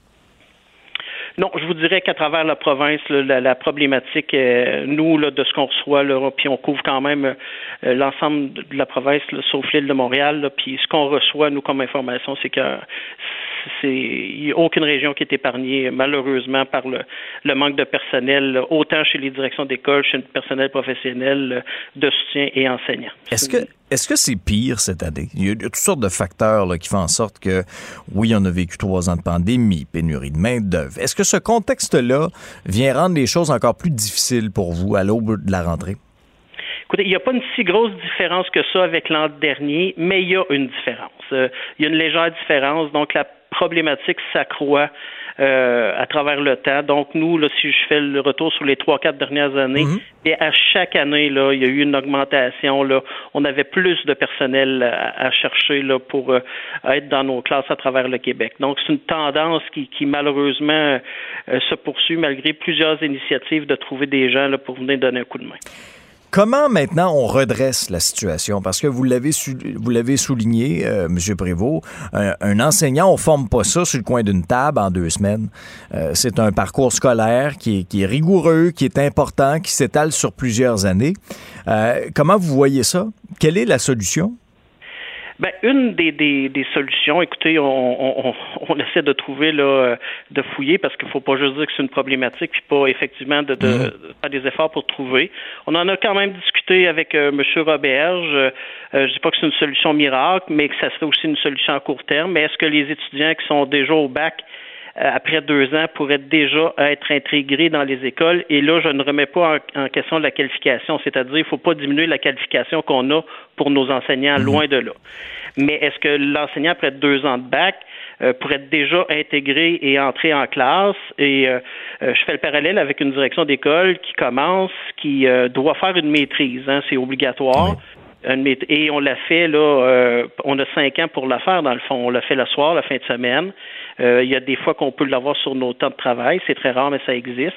Donc, est-ce qu'on pourrait faire la même chose pour les anciens langues? Donc, les rentrer un peu plus tôt et qu'ils poursuivent leur formation. Écoutez, je pense qu'il faut regarder tout ça. Je ne dis pas que c'est, comme je vous dis, une solution miracle. Puis l'autre chose qu'il faut aussi beaucoup changer dans le réseau, c'est le discours qu'on a.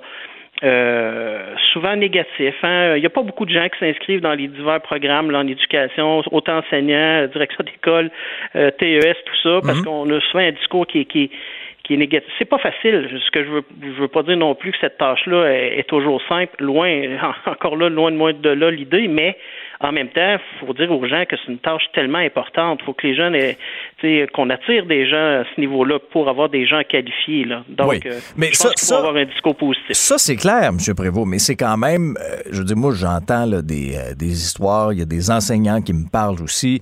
c'est une profession qui, longtemps, puis il y a encore énormément de, de chemin à faire, mais souvent, c'est sous-payé. je veux dire, tu donnes des heures et des heures à pu finir à, à la correction ou quoi que ce soit ta classe est surchargée, euh, il y a des problèmes de comportement dans ta classe, tu te fais envoyer promener par certains élèves. tu sais, je comprends qu'on doit, qu'on doit rendre ça plus intéressant à la profession, mais en même temps, ce que les enseignants nous disent et les drapeaux rouges qu'ils lèvent, ben, il faut les écouter, les profs. Ah, tout à fait. Vous avez parfaitement raison. Euh, je parle de discours positif, je parlais de certaines autres solutions, mais les conditions d'emploi font effectivement partie de cette solution-là aussi. Là. Mm. Euh, on n'attirera pas euh, des gens avec de mauvaises conditions d'emploi. Euh, c'est une tâche qui a beaucoup évolué dans les dernières années, qui s'est complexifiée. Donc, il faut maintenant avoir, et je comprends tout à fait le signal qui est envoyé par l'ensemble des, des, acteurs du réseau scolaire, d'avoir des conditions à la hauteur de la tâche qu'on fait. C'est la même chose chez nos directions d'école, hein, vous le savez. Et, les gens nous parlent beaucoup aussi des conditions d'emploi. Donc, ça touche tout le monde au niveau du, réseau. Oui, ça c'est clair. Puis la société change aussi dans certains cas. C'est jamais de la faute de leur enfant. Il y en a, il y a des parents qui pensent que c'est tous des, des petits anges, tout va bien. Mais dans la classe, concrètement, euh, on a l'impression que c'est autre chose. Peut-être qu'il y a certaines, euh, certaines personnes qui, euh, avec la pandémie et avec l'école à la maison, il y a peut-être certains parents qui ont réalisé des choses. Oh, oui, oui, c'est le message qu'on a reçu de, ah de, beaucoup de parents, oui. Puis, mais on travaille très fort en collaboration quand même avec les différents euh. comités de parents là. Euh, pour, pour euh, c'est une culture, hein, c'est difficile des fois de changer au niveau de la culture, mm. mais on garde des contacts précieux avec eux. Oui, c'est clair. Alors, Nicolas Prévost, vous êtes président de la Fédération québécoise des directions d'établissements d'enseignement. On fera un suivi là, à quelques jours de la rentrée scolaire. Merci de nous avoir brossé le portrait de la situation à l'émission. Salut. Merci beaucoup. Bonne journée. Bonne journée à vous. Vous écoutez Alexandre Dubé, Cube Radio. Les rencontres de l'heure. Chaque heure, une nouvelle rencontre. Nouvelle rencontre. Les rencontres de l'heure. À la fin de chaque rencontre, soyez assurés que le vainqueur, ce sera vous. Cube Radio. Une radio pas comme les autres.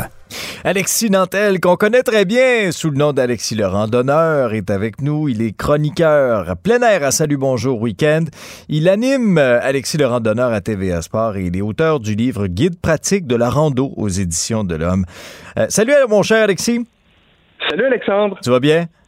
Ben oui, ça va très, très bien. Alors, cette semaine, tu nous parles des parcs régionaux du Québec. Tu es l'ambassadeur, d'ailleurs.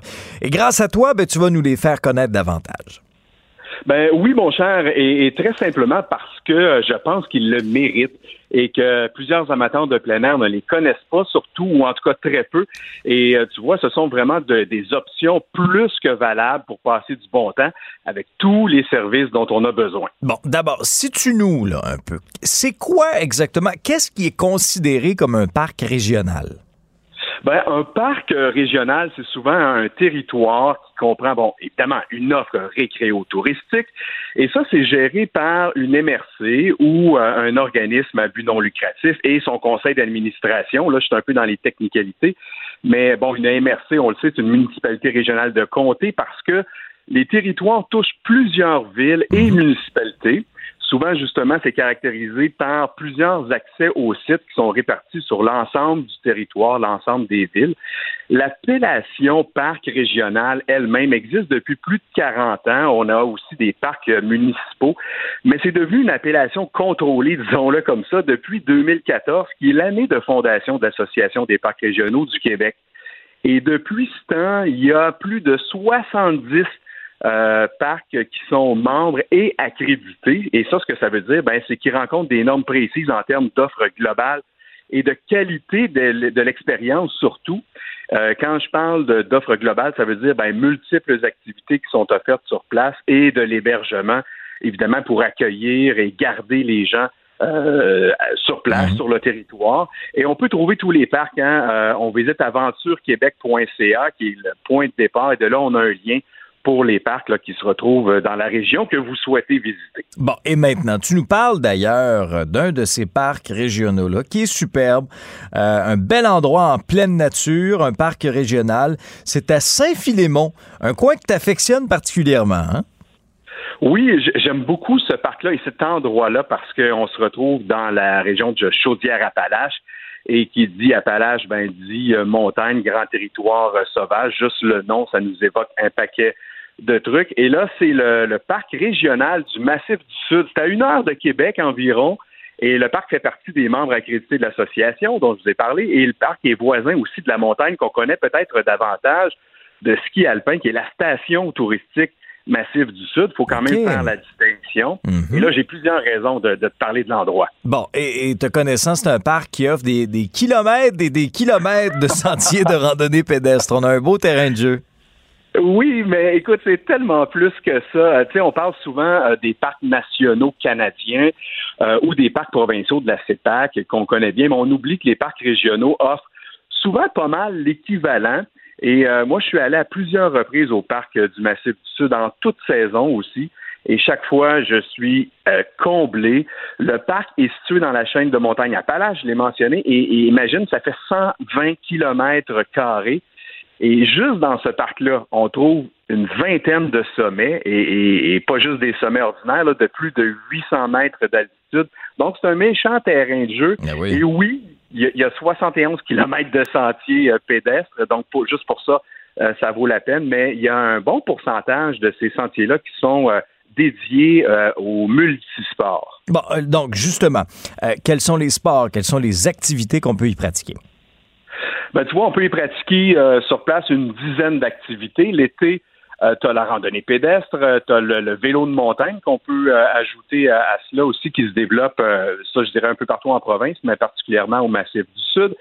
Il y a la pêche, je vais y revenir, et il y a le géocaching aussi. Je ne sais pas si tu connais. Le géocaching?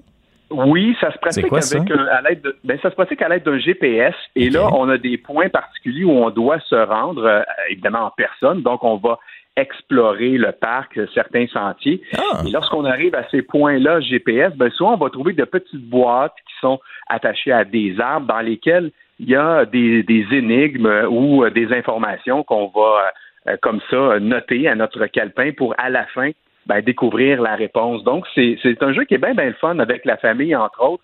Euh, on nous prête les GPS euh, à l'accueil du parc et là, mhm. on part pour euh, cette activité-là. On trouve aussi une piste d'hébertisme. Je ne sais pas si tu as fait ça un peu plus jeune, mon cher. Oui, pas, récemment, en tout cas. en tout cas, moi, c'était pas mal à la mode dans mon temps, entre autres avec les scouts. Mais là-bas, c'est vraiment bien organisé. On a des ponts en filet qui traversent la rivière. On a des, des, des tours d'escalade. Il y a plusieurs trucs qui sont disponibles. Et ben, les amateurs d'ornithologie sont pas en reste ils vont être servis parce qu'il y a plusieurs espèces qui sont visibles aussi, dont euh, la fameuse grille de Bicknell qui est malheureusement en diminution, qui est vulnérable actuellement.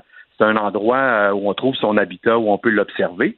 Et là, je m'en vais en hiver, encore une fois, je veux pas euh, rapprocher l'hiver trop de l'été, qui n'est pas terminé, mais on va pouvoir faire de la raquette, du fond, ski de montagne, et une particularité, le ski hoc, qui est un ski, je dirais, raquette plus large, plus court aussi pour le hors-sentier parce qu'il y a tout un, pan d'une des montagnes qui peut se faire à travers la forêt. Euh, il y a le vélo à roues surdimensionnées aussi que j'ai fait en février dernier, une belle balade en fat bike tellement mhm. plaisant à travers les sentiers, mais euh, faut quand même. Euh, c'est, tough pour les jambes, c'est difficile. Ah oui? ça prend, oui, ça prend quand même pas mal de techniques, là, entre autres en montée, il faut rester assis. Évidemment, si on veut pas que la roue tourne dans le beurre, comme on dit. Donc, il y a quand même des petits trucs là qu'il faut qu'il faut prendre, mais souvent on va le faire au fil de, l'expérience. Puis sinon, ben, il y a plusieurs activités spéciales aussi qui sont offertes, comme des randonnées guidées, des formations aussi de l'interprétation. Le parc offre même des activités pour le scolaire, primaire et secondaire Donc, il y a vraiment une panoplie de trucs à faire sur place. Ben oui, on a visiblement beaucoup de choix. Toi, qu'est-ce que tu as fait?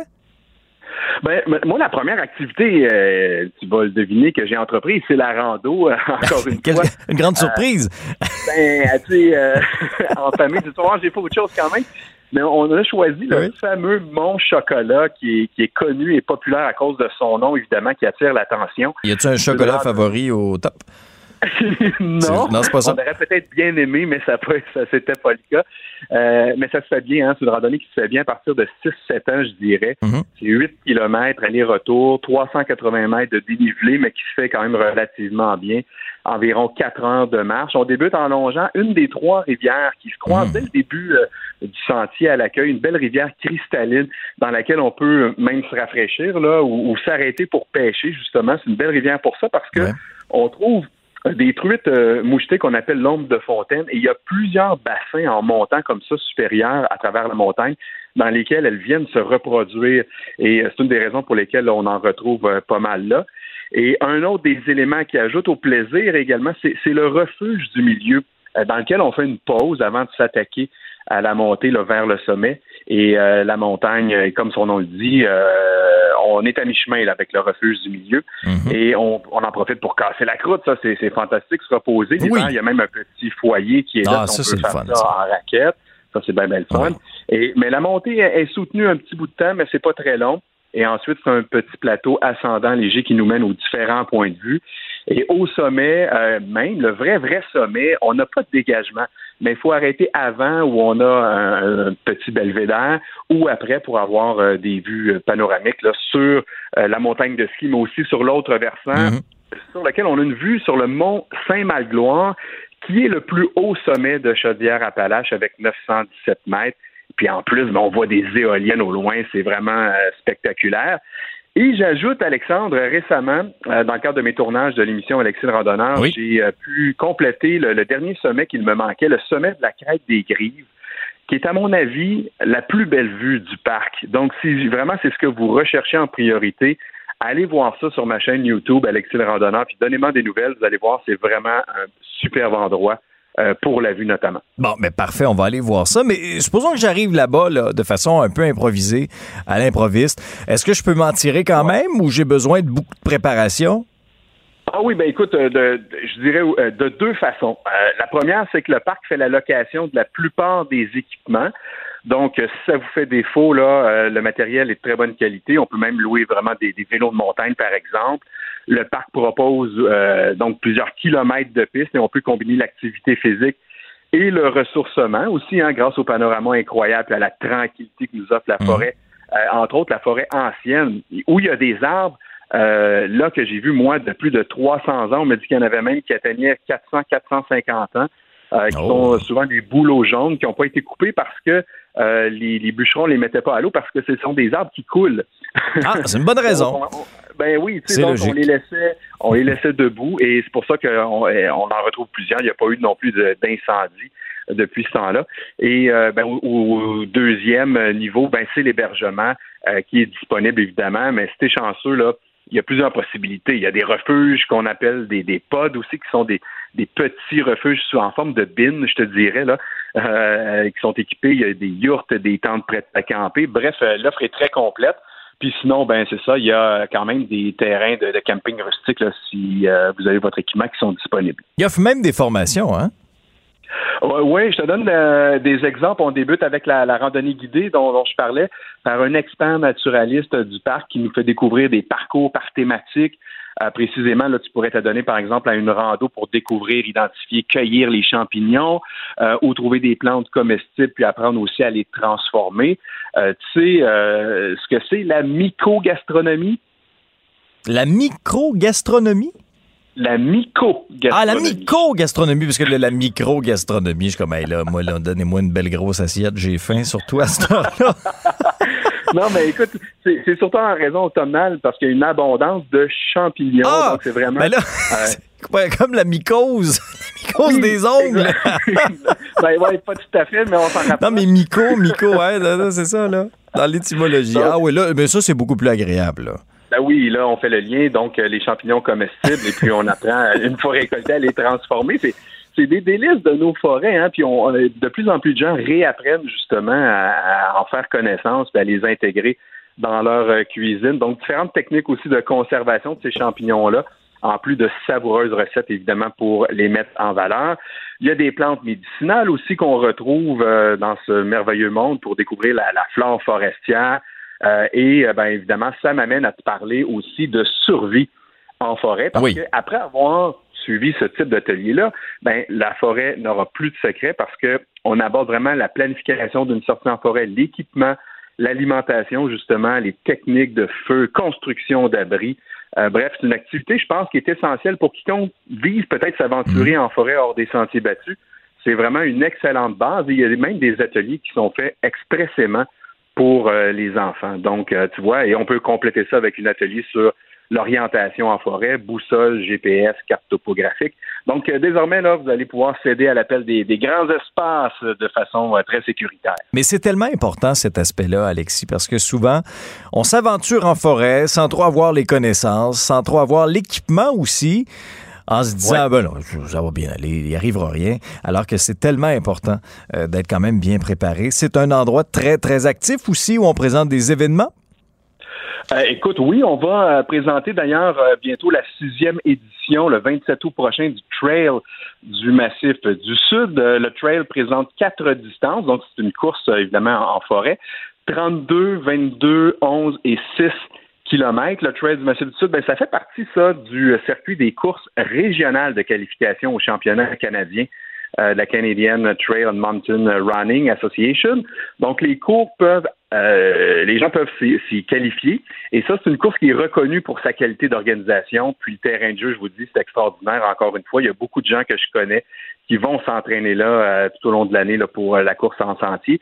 Et la participation à cette course-là est exponentielle d'année en année.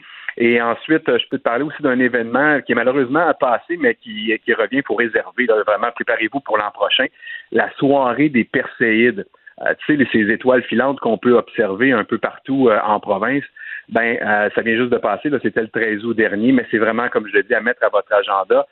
Pluie d'étoiles filantes, donc un spectacle céleste, et ça débute, ça débute toujours cette soirée-là avec un atelier conférence qui est sur le thème des étoiles filantes et le naturaliste du parc qui est là pour faire le suivi. Il y a un télescope aussi qui est présent sur place pour mmh. scruter l'espace. Vous apportez vos jumelles, euh, vos chaises longues, une petite couverture chaude. Euh, n'oubliez pas, évidemment, votre liste de souhaits. Hein? Euh, ça va en prendre pas mal avec le mhm. nombre d'étoiles que vous allez voir oui. dans le ciel. C'est ça. On, on peut avoir une liste de plusieurs pages, d'être toujours très, très près. C'est clair. Est-ce que ça coûte très cher? non, tu vois, les tarifs quotidiens, c'est 8 12 euh, dollars pour euh, le vélo de montagne, mais il y a des accès quand même saisonniers. Si vous êtes tout près, ça vaut peut-être la peine de vous euh, prendre une passe pour la saison. Puis il y a même des tarifs de groupe aussi si vous êtes 15 et plus et que c'est organisé à l'avance. on parle de 6 dollars par personne. Donc pour les activités, c'est très variable quand même. Je vous suggère de visiter le site web pour voir tout ça, car bien évidemment c'est sujet à changement, mais vous allez pouvoir valider les dates des activités aussi. Et c'est très simple, c'est Massif du Sud et euh, si vous le souhaitez euh, voir ce que ça a l'air euh, en été, sur le compte Instagram du parc, vous allez voir plusieurs belles photos. Ou vous pouvez aussi visionner le sixième épisode de mon émission Alexis le Randonneur qui est disponible sur mon site web alexislerandonneur.com. Très bien. Et on s'y rend aussi pour des questions, des commentaires, des suggestions. alexislerandonneur.com, c'est l'adresse à retenir. Merci, Alexis. Salut, Alexandre. À la, semaine, prochaine. Alexandre Dubé. Il ne fait aucun compromis. Cube Radio. Cube Radio. Cube Radio.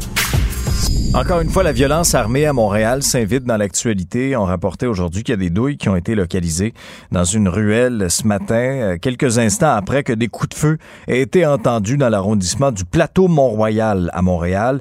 Il était aux alentours de 4h50 sur la rue de l'Esplanade. C'est pas très loin de la rue Mont-Royal, selon ce que nous rapporte le SPVM. Aucune victime signalée, pas d'arrestation non plus là jusqu'à maintenant, mais les policiers sont sur place. Euh, ça, ça m'amène ça m'amène à parler, euh, oui, de ces incidents-là, mais de revenir euh, notamment sur euh, quelque chose qui est arrivé dans Rivière-des-Prairies la semaine dernière. André Durocher est inspecteur retraité au SPVM. Salut André. Bonjour, Alexandre. C'est, c'est fou, hein? À chaque semaine, à chaque semaine, il y a, y a, toujours quelque chose. Là, ça se passe sur le plateau Mont-Royal. Ça n'arrête pas, André. Ça n'arrête pas, oui. la violence armée. Effectivement, mais non seulement à chaque semaine, mais de plus en plus, on voit que ça, dans différents secteurs, avant c'était facile de dire c'est juste à Rivière-des-Prairies, Montréal-Nord, Mhm. etc. Ouais. Mais on voit ça sur le plateau, on voit ça également dans l'ouest de l'île. Et, comme tu dis, il n'y a pas, il a pas une semaine, même c'est quelques fois par semaine.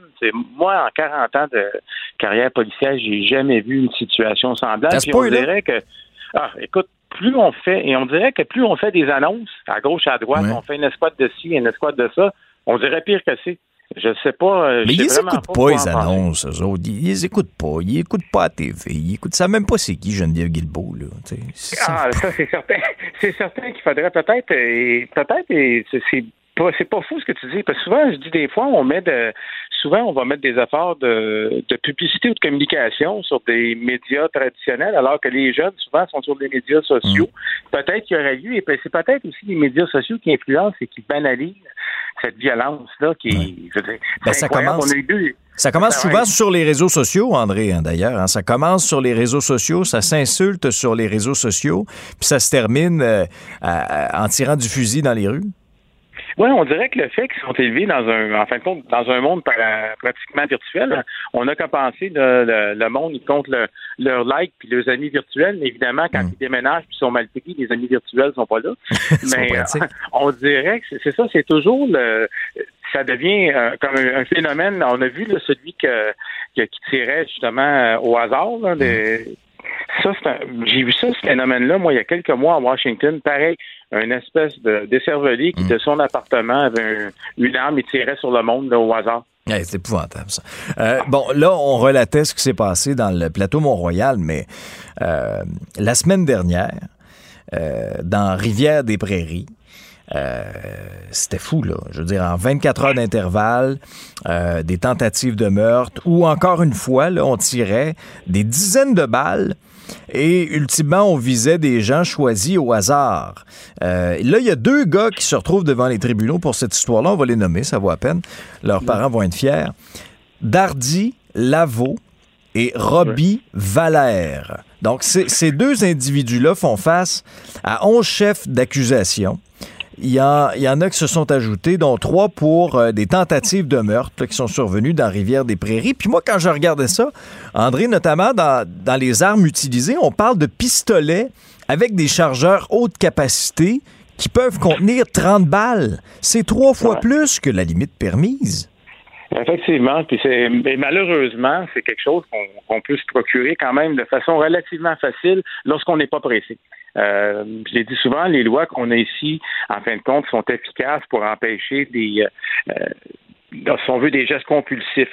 Mais lorsque pendant des semaines et des mois, on a l'intention d'avoir une arme, un chargeur, etc., on peut passer soit euh, par euh, des, le milieu criminel pour en avoir, ou bien non, on peut simplement aller de l'autre côté de la frontière, où on peut euh, facilement se procurer des armes à feu et des chargeurs, etc. et tout. Et même par Internet, d'ailleurs, euh, J'espère qu'actuellement, on, on se penche à voir où sont les failles. C'est sûr qu'on ne pourra pas tout empêcher, mais chaque fois qu'il y a des cas et qu'on voit comment les gens ont été en mesure de se procurer des armes de façon illégale, ben, on va essayer de resserrer les taux. Cela étant dit, euh, il y a des, gestes isolés, en fin de compte, comme ça. Il n'y a pas grand-chose qu'on peut faire. Mais moi, je le mets tout dans le contexte de la violence qu'on a actuellement à Montréal de façon générale. Si on a une stratégie efficace, on est en mesure d'amenuiser ça grandement. Ouais. Mais parce qu'il n'y a plus de respect pour la vie humaine. Je veux dire qu'ils se tirent entre eux autres, tu sais, ils choisissent la vie criminelle, ça vient avec un certain risque. Mais là, là, dans ce cas-ci, là, dans, dans Rivière-des-Prairies, ce qui est arrivé la semaine dernière, on parle de 80 balles, un moment donné, tirées, là. Puis des, des- des innocentes victimes. Ça, on n'a pas à tolérer ça comme société, là. Ah non, non, et moi, moi je pense qu'il faut justement, il faut s'offusquer et de ne pas accepter ça, parce que la journée où on va faire ça, mais c'est bien valeur, on va devenir comme certaines, certaines villes américaines, là, où c'est carrément banalisé, c'est que oui, il faut s'offusquer en voyant ça, oui, il faut le dénoncer, puis oui, il faut mettre de la pression sur nos autorités pour dire, écoutez, donnez moyens à la police pour dire, regardez, là, ça, là, c'est pas vrai, à Montréal, on n'en veut pas de ça, c'est clair, net et précis, vous n'êtes pas bienvenus ici. Ça, c'est clair. Euh, parallèlement à tout ça, il y a quelque chose qui entre en vigueur aujourd'hui. Euh, l'interdiction temporaire, si tu veux, d'importer des armes de poing à autorisation restreinte. C'est le fédéral qui a décidé ça. C'est temporaire parce que euh, le projet de loi qui, qui, veut, si tu veux, geler le marché des armes de poing, c'est pas encore adopté au Parlement, mais on a quand même décidé d'aller de l'avant de façon temporaire. Est-ce que ça va réellement changer quelque chose? Je pense que ça ne changera pas grand-chose, à part peut-être permettre euh, aux partis politiques de décider d'aller de l'avant avec ça, de dire regardez, il ne faut pas dire qu'on fait rien, on fait quelque chose. C'est qu'on met, on, on, coche la petite case dans nos, euh, nos bonnes actions, mais concrètement, à court terme, ça ne changera absolument rien. Je veux profiter de ton expertise aussi parce que tantôt on se disait, tu sais, quand ils font des grosses conférences de presse, là, Bon, puis là, ils sortent la ministre, puis là, ils sortent les, les, les, les hauts gradés du, des différents corps de police. Ça, là, est-ce que c'est est-ce que c'est réellement pour envoyer un message clair aux criminels ou au contraire, c'est une espèce de show de boucan pour un peu rassurer les bons citoyens que nous sommes, André? Ben moi, je pense que un peu des deux. Ça Chaque cas est unique, mais il n'est pas rare qu'effectivement, c'est des choses de boucan. Par contre, il y a une chose qu'on regarde, euh, par exemple, l'opération policière majeure qu'il y a eu la semaine dernière, ou la semaine d'avant, justement, mmh. à des Prairies, avec l'hélicoptère, mmh. les SWAT et tout. Je pense qu'au début, lorsque l'opération s'est mise en place, je crois qu'on croyait vraiment avoir des, de bonnes chances de prendre les gens. Cela étant dit, durant la journée, probablement qu'ils se sont rendus compte que peut-être, bon, ils ont dû nous échapper, mais c'est important d'avoir un message clair pour sécuriser la population et de lancer un message également aux criminels de écoutez, là, on va mettre tous les moyens à notre disposition pour vous prendre. Par contre, lorsqu'on fait des opérations de ce genre-là, c'est toujours un peu une espèce de couteau à deux tranchants parce que lorsqu'on regarde l'opération qu'il y a eu il y a deux semaines, mhm. moi, je suis pas certain que c'est un point de vente quand on est agent d'immeuble puis qu'on peut vendre une maison dans le coin. C'est peut-être pas ça qu'on utilise pour euh, attirer les gens. C'est pas le premier argument qu'on met en haut. Magnifique. magnifique, magnifique fenestration aérée avec des trous de balles à l'intérieur. C'est ça, c'est pas, c'est pas vendeur. Non, pas bien, bien. Non, non, les gens, à un moment donné, les gens viennent qui sont à bout. Mais malheureusement, c'est de valeur parce que ça stigmatise des secteurs. Puis oublions-le jamais, hein, peu importe le secteur à Montréal, la majorité des gens qui y habitent sont des gens honnêtes qui essayent de faire de leur mieux dans la vie. Des fois, ils, ont peut-être un, petit peu moins de sous, sont mal pris avec la, la criminalité qui est là. Et ces gens-là veulent qu'on règle le problème. Ouais. En tout cas, moi, j'ai beaucoup de compassion pour les, Montréalais, les Montréalaises qui vivent cette violence-là dans leur quartier. Euh, sincèrement, là, c'est pas, c'est un été qui est agréable. Pas le fun, là. Tu me semble, je me mets dans leurs souliers, là. C'est le fun d'aller marcher dans son quartier, euh, puis de ne pas avoir la peur au ventre. Il y en a qui vont dans leur quartier, qui osent même pas sortir le soir, de un, puis s'ils sortent, ben, ils marchent avec la peur au ventre. Ça devrait pas se passer comme ça. Non, puis on devrait pas voir, comme on a vu au cours des dernières semaines, dans certains quotidiens, des caricatures qui montrent la nouvelle mode à Montréal, que les gens euh, les vestent par balle en vente dans des vitrines. Je trouve que c'est un peu. Oui, on peut rigoler, là, mais mm. c'est pas drôle. Le fond de ça, c'est triste. Ouais. Euh, André, je, je veux t'entendre aussi sur euh, l'histoire du bureau d'enquête cette semaine. Euh, oh, je pense qu'on. André, est-ce que tu es toujours là? Oui, oui, je suis là. OK, c'est très bien. Euh, ce que j'allais dire, avant d'avoir nos effets musicaux, euh, c'est l'histoire de Frédéric Silva. Euh, sorti par le bureau d'enquête. C'est fascinant, là. Frédéric Silva, pour vous situer, c'est cet ancien tueur à gages qui serait relié là, à des dizaines de meurtres. Il a reviré sa veste. Il a choisi de collaborer avec la police. Puis là, on apprend ce matin dans le journal qu'il y a des acteurs du milieu criminel possiblement des gens qui auraient commandité ces, meurtres-là, qui ont quitté le Canada depuis qu'ils ont appris que Silva collabore avec la police. Es-tu surpris, toi, de voir ça, qu'il y en a qui ont pris la poudre d'escampette, sentant peut-être la, soupe un peu chaude, là? Ah, pas du tout. Et visiblement, avec les problèmes qu'on a au bureau des passeports, j'imagine que leur passeport était déjà en règle d'avance. Oui, on leur souhaite. Je pense pas qu'ils ont mis la petite chaise de camping euh, en avant de Guy Favreau, là. Oui, effectivement, mais les, les gens, en fin de compte, ce que ça me démontre lorsque des gens deviennent délateurs et virent leur mm. de côté, c'est euh, la nature humaine. Hein. À un moment donné, quand vient le temps d'essayer de sauver sa propre peau ou celle de ses proches, ben les gens passent à table. On on se pas, là, c'est pas par grandeur d'âme que ces gens-là commettent ces gestes-là. Donc, à ce moment-là, euh, à partir du moment où ils commencent à parler, ben, il y a des gens qui ont peut-être pas conscience tranquille. Puis ça, ce que ça amène, lorsqu'on a des délateurs comme ça, on sait où ça commence, on ne sait pas jusqu'où ça va finir parce que là, ça, ça mhm. permet peut-être d'en mettre la main au grappin d'une personne qui, lui, va peut-être aussi devenir un délateur, etc. Et là, ça devient comme une espèce de domino. Donc, c'est très préoccupant. Il y a des gens qui sont partis qui peut-être euh, n'ont pas laissé d'adresse et ne reviendront pas, qui ont pris des billets à aller, pas de retour. Oui. Et ça dépend où ils vont. Parce qu'il y a des endroits où euh, il y a un traité d'extradition où c'est plus facile d'aller les chercher. Mais j'ai l'impression, du moins, je sais pas, moi, si je suis un criminel, euh, je choisirais peut-être une destination où ce serait plus difficile pour les autorités de me ramener par la peau du cou. Effectivement, au lieu de regarder euh, si c'est un 5 étoiles ou un 4 étoiles, je regarderais s'il y, a, y a effectivement le traité d'extradition ou non. J'en parlerai à mon agent de voyage. Mhm. Oui, non, non, c'est ça. Ça, c'est, ça, c'est clair. Mais ça a tout un potentiel quand même, l'affaire Frédéric Silva, parce que euh, quand euh, je lisais dans le journal, l'excellent travail, puis je tiens à le souligner, là, de nos collègues Éric Thibault puis Félix Séguin, tu sais, quand il y a des, des gens du milieu qui disent ça, ça a le potentiel d'être plus gros, d'être plus big que Gérald Galland.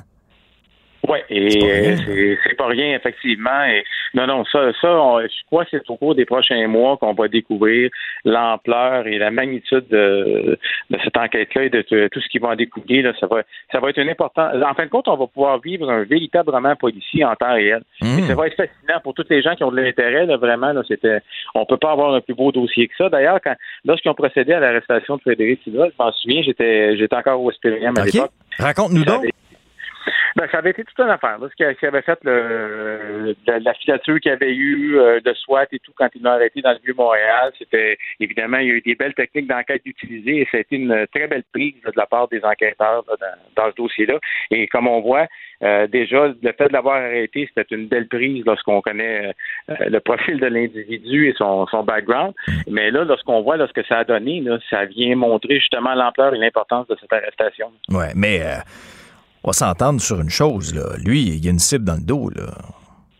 Euh, c'est sûr que si j'appelais une compagnie d'assurance pour avoir une police d'assurance vie, euh, je suis pas sûr qu'il serait assurable.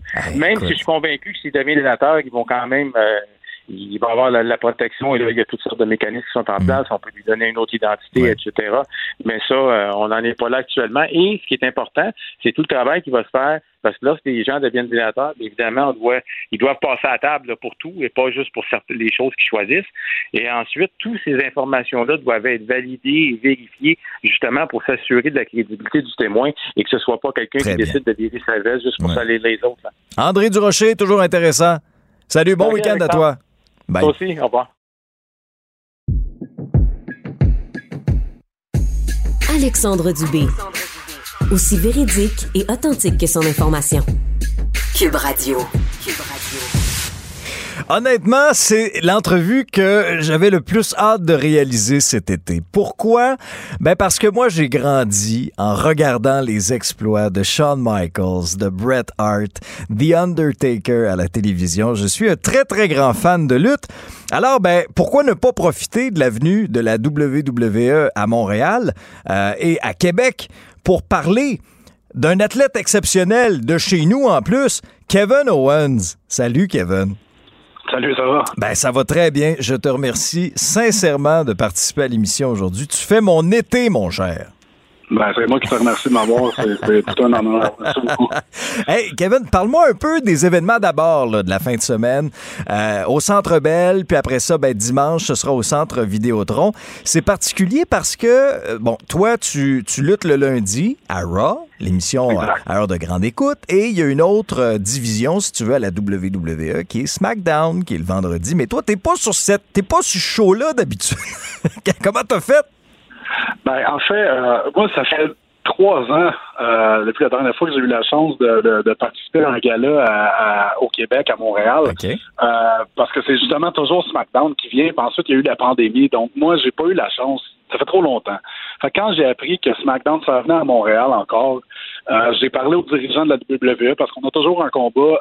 dans le fond, il y a la portion télévisuelle de, de l'événement. C'est ça. Puis ensuite, il y a toujours un combat après pour, pour la foule présente seulement. Donc, euh, je les ai pas mal forcés à, à, me choisir pour ce combat-là ce soir pour que je puisse finalement avoir un, un, un bain de foule euh, chez nous. Puis euh, c'est ça. Euh, je serai pas au, je serai pas à Québec dimanche, mais Sami Zayn va y être. Fait qu'il y a un Québécois qui va être là. Moi, je, dois aller en Ontario vu que, comme tu as expliqué, la division Raw va être en Ontario en fin de semaine, puis ensuite la division SmackDown va être à Québec dimanche. Mais au moins, j'ai la chance d'être au Centre Bell ce soir. Puis regarde, j'ai vraiment hâte. Ben, c'est tout à ton honneur aussi de vouloir, de vouloir faire ça, puis de dire ben non, c'est important pour moi. Parle-moi un peu de ton, des réflexions que tu as, parce que j'essaie de me mettre dans tes, dans tes bottines, Kevin. Tu sais, tu as eu un parcours incroyable sur les circuits indépendants. Tu sais, quand on dit, là, euh, tu as fait toutes les étapes, dans ton cas, c'est vrai. Je veux dire, tu as lutté devant euh, des dizaines de personnes, des, des, centaines, après ça, des milliers, des centaines de milliers de personnes euh, un peu partout à travers le monde. Est-ce que, quand, quand tu. Tu sais, quand ta musique part, là, puis là, tu marches vers le ring, puis là, tu regardes la foule. tu sais, as-tu des fois un peu ces, ces pensées-là qui te reviennent en disant, waouh, quel chemin parcouru pour me rendre là, finalement? Oui, ben absolument. Regarde, je prends vraiment rien pour acquis. C'est euh, la chance que j'ai de m'être rendu où je me suis rendu aujourd'hui, puis d'avoir les expériences que j'ai la chance de vivre. C'est euh, quelque chose qui, ça, ça cesse jamais de m'épater. En fait, j'ai j'ai encore même, tu sais, cette année, j'ai été dans la finale de WrestleMania avec Stone Cold Steve Austin. C'est quelque chose qui me regarde, c'est même aujourd'hui, ça fait des mois que c'est arrivé ce combat-là, puis je me pince encore pour essayer de m'assurer que c'était une réalité. Tu sais, c'est comme tu dis, moi j'ai été comme dans, tantôt tu parlais, tu sais, t'as grandi avec Shawn Michaels, puis Bret Hart, moi c'est la même chose. Puis Stone Cold, c'était mon mon idole euh, absolue. Donc, euh, tu sais, d'avoir eu la chance de partager le ring avec lui.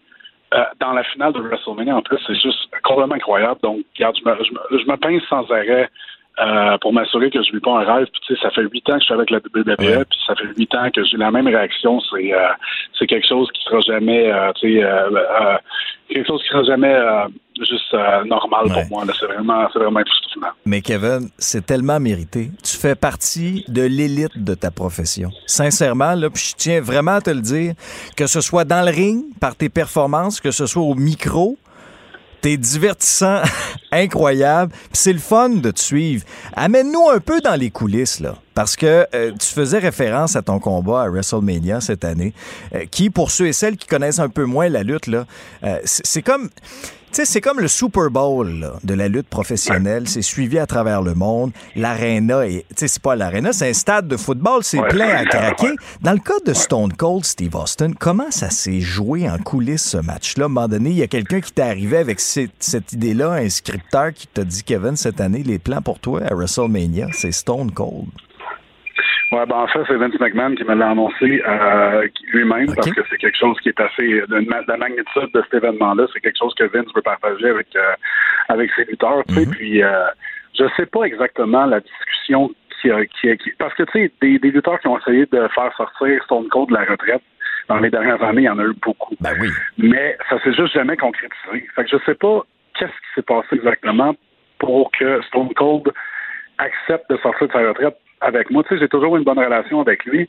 Euh, par contre, tout ce que je me suis fait dire par Vince McMahon, par les scénaristes, par Stone Cold lui-même, c'est que ça a toujours, ça pouvait être, ça pouvait pas être personne d'autre que moi pour le combat. Donc, tu sais, c'est assez flatteur d'entendre ça. Puis, je veux pas, tu sais, euh, il y avait un niveau de confiance parce que Stone Cold, ça faisait 19 ans qu'il avait pas lutté.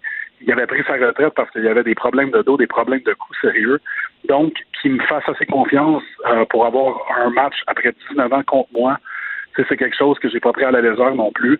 Puis euh, c'est drôle parce qu'honnêtement, dans les semaines qui nous menaient au combat, on avait on n'avait pas vraiment aucune idée à quoi s'attendre. Euh, il fallait un peu s'attendre à ce que Stone Cold se rende à l'arena, puis comment il se sent ce jour-là.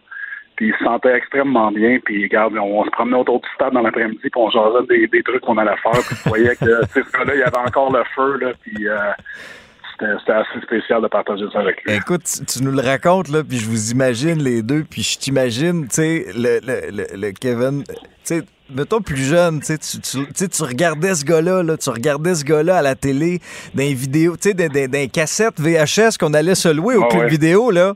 Ouais, J'ai fait ça, moi aussi. Puis est-ce que des années plus tard, tu te dis, hey là, ce moment-là, c'est quasiment irréel, ce que je m'apprête à vivre devant des, des milliers, des millions de personnes? je me le dis encore, puis ça fait quand même que je t'ai ça fait quatre, mois que c'est arrivé, puis encore aujourd'hui, je retourne voir la, vidéo, puis je regarde particulièrement la, la, partie où la cloche sonne, pour, comme pour le début du match. Ouais, ouais, puis on se met à s'échanger des coups de poing, c'est tellement euh, c'est irréel de réaliser que c'est moi qui est dans le ring avec lui, tu sais. C'est vraiment, regarde, c'est un moment euh, moi je pense que c'est le moment définitif de ma carrière, quand même si j'ai un autre 10 ans dans ma carrière, je vois pas comment je vais être capable d'accoter ce moment-là. Puis euh, c'est quelque chose que j'oublierai absolument jamais. C'est vraiment incroyable. Tu as accompli de très grandes choses euh, depuis que tu es à la WWE. Euh, est-ce qu'il y, est qu'il y, a quelque chose que tu n'as pas fait encore? Puis que c'est sur, sur, ta bucket list? je pense peut-être entre autres avec avec Sami Zayn là. vous avez eu quand même là, vous avez eu tu sais, vous avez eu des bonnes rivalités. Mais est-ce que je sais pas moi une run en équipe, c'est-tu quelque chose qui t'allumerait? Oui, c'est ça. Regarde, euh, tu sais, moi et Sammy, ça fait 20 ans qu'on suit, nos, nos carrières sont attachées l'une à l'autre. Puis, euh, on a déjà eu tellement d'opportunités de travailler ensemble à la WWE, un contre l'autre, en équipe. On a même eu la chance d'avoir un combat en simple, un contre un à WrestleMania l'année passée, ce qui est assez exceptionnel. Très bon combat, comme tu dis, c'est de, merci, c'est Super Bowl, c'est dur d'avoir un combat en, un combat un contre un à WrestleMania, c'est rare. Fait qu'on a eu la chance de faire ça ensemble, c'est vraiment trippant. Mais évidemment, je me sens comme si nos carrières se terminaient sans qu'on ait été champion par équipe ensemble. Ça, parce qu'on a été champion par équipe partout. Sur les circuits indépendants, mhm. partout où on passait, on gagnait les champions par équipe. Donc, ça serait bien de, que ça se concrétise aussi à la WWE. Ça serait probablement, je dirais, la, à part euh, gagner le championnat de la WWE également, parce que j'ai été, champion universel. C'est pas mal la même chose. C'est comme mhm. on a expliqué tantôt, il y a Raw, il y a SmackDown, il y a deux championnats. J'aimerais ça être champion de la WWE également, mais s'il faut que je prenne une chose en tant que telle, avant la fin de ma carrière, j'aimerais vraiment ça être champion par équipe avec Sammy, en Il y a eu, euh, bon, tout ce qui est arrivé avec euh, Vince McMahon et son départ au cours des dernières semaines. Moi, je veux que tu me parles de l'avenir. L'avenir, ça passe par l'arrivée de, de, Triple H euh, à la tête, notamment, de ces, de ces, de ces programmes-là. Parle-moi de l'importance de ce gars-là sur ta carrière à toi et, qu'est-ce que son, son retour dans des fonctions encore plus grandes va changer pour ton parcours à toi?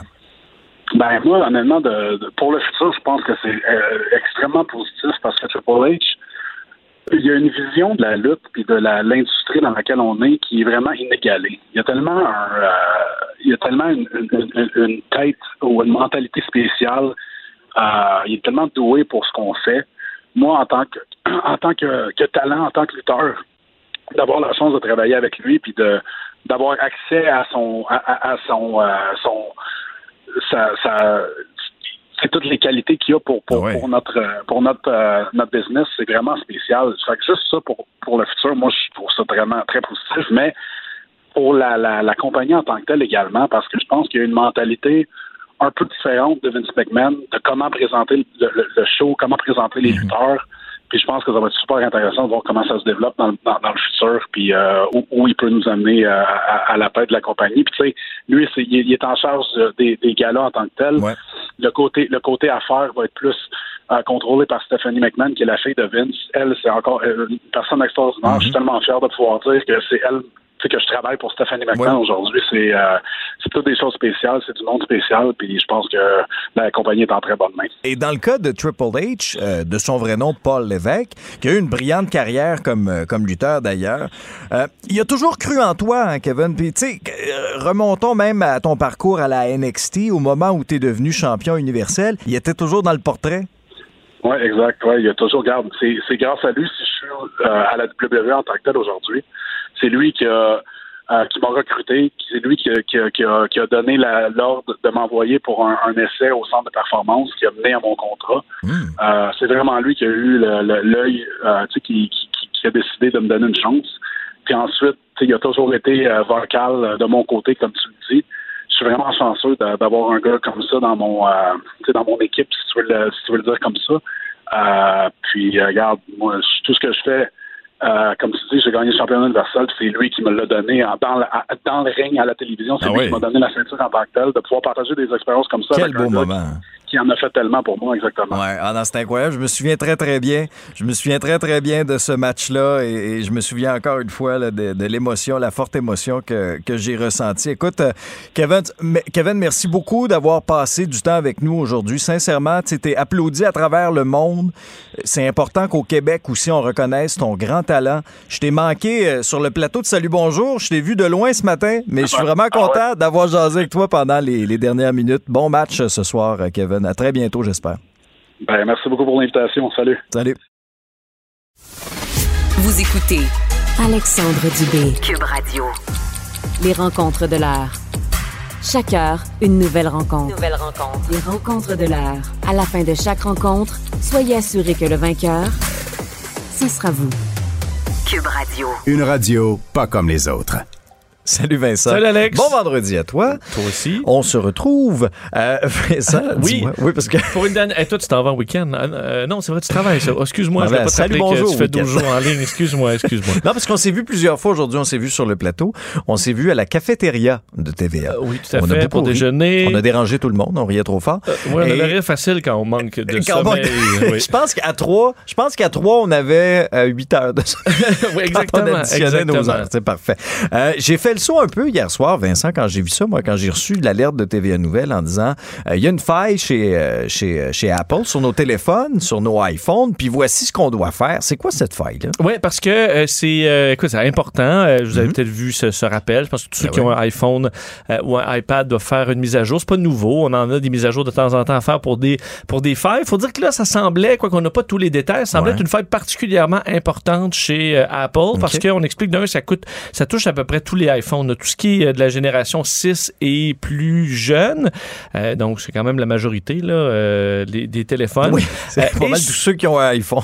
exact. Et là, des fois, on a des, des failles où on dit, ben regardez, il y, a- y a cette faille-là, installez la mise à jour quand vous pouvez, parce que de toute façon, les pirates, enfin, on le trouvait avant les pirates, la faille. C'est généralement une très bonne nouvelle. Oui, ça, c'est rassurant. C'est pas le cas ici. Ah, Selon bon, Apple, on dit, la faille pourrait avoir été utilisée activement. C'est une faille qui permet Non. à des, euh, des malfaiteurs, des pirates, euh, de, de carrément s'intégrer, se faufiler dans votre téléphone. À notre Euh, insu. À là. notre insu. Également, rend le téléphone vulnérable à l'installation de toutes sortes de systèmes malicieux si vous cliquez sur toutes sortes, sur des, sur des Je sites pensais, louches. que, je pensais qu'un iPhone ou qu'un- ou qu'Apple, on était plus protégé. Oui, contre ben, ils ont une bonne réputation, faut Ouais. dire. Euh, et sur les téléphones, il y a quand même bon, eu moins de piratage que si on prend un PC, par exemple.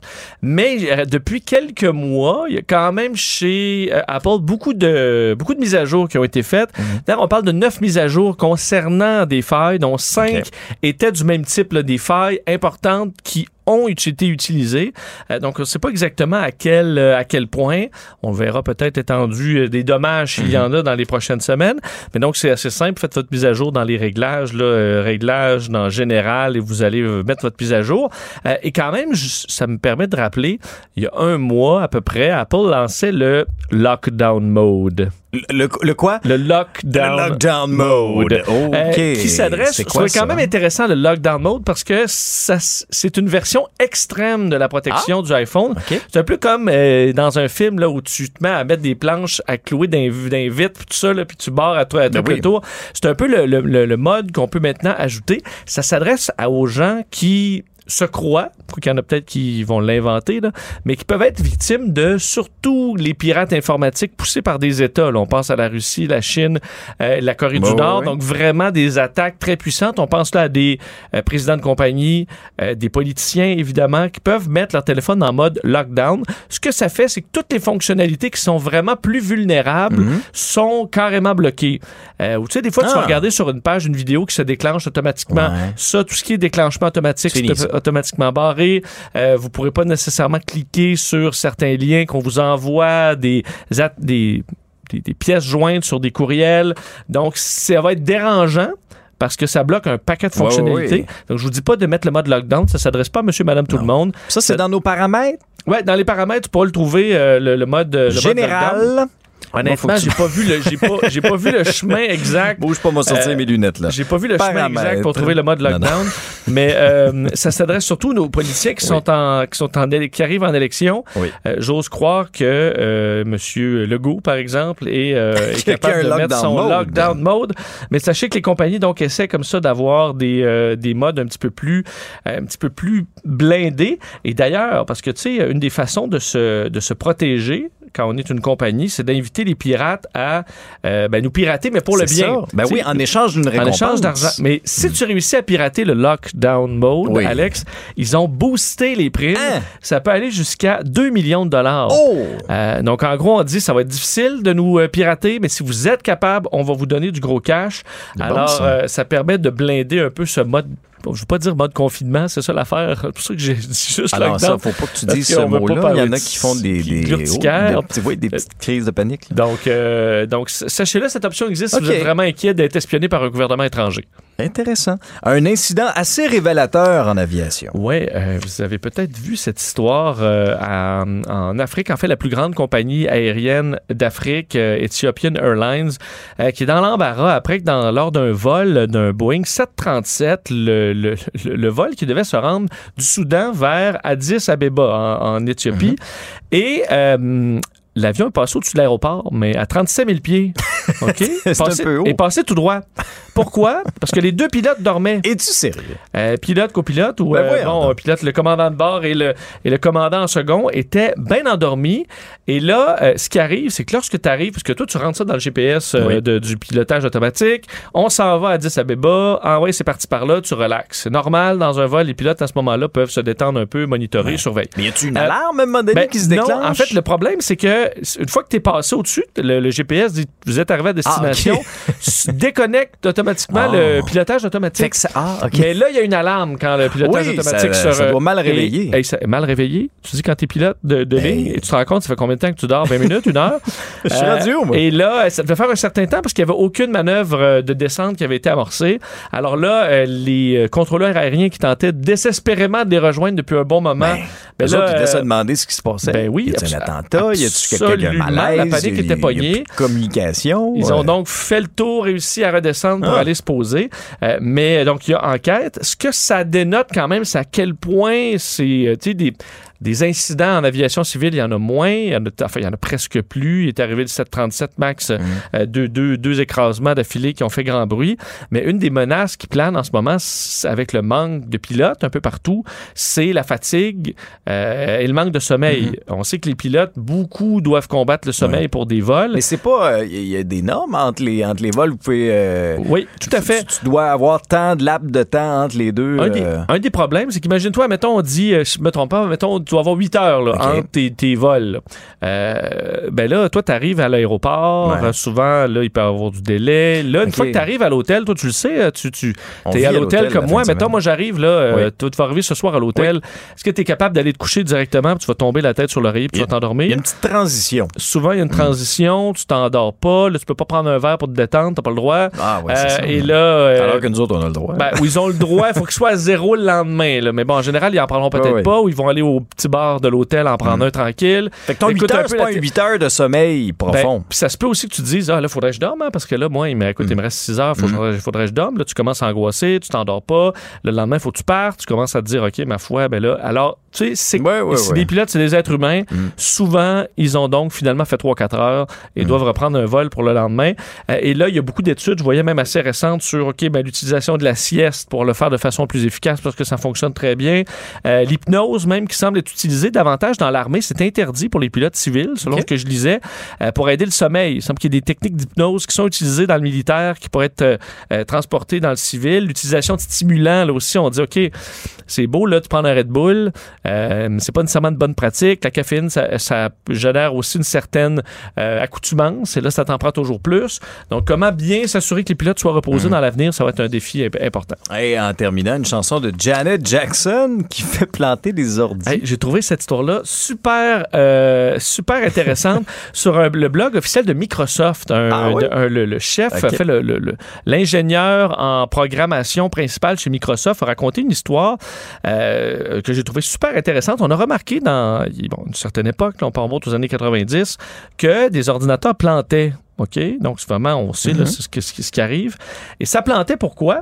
En raison d'une chanson de Janet Jackson qui s'appelle Rhythm Nation, qui faisait planter non seulement l'ordi qui la jouait dans certains cas, mais même les ordis autour, dans le bureau. Donc, Ok. mettons, je fais jouer la chanson ici, puis là, ton Oui. ordi plante. Ok. Je vous fais d'ailleurs entendre un petit extrait de la Oui. chanson. Inquiétez-vous pas, votre ordinateur devrait résister.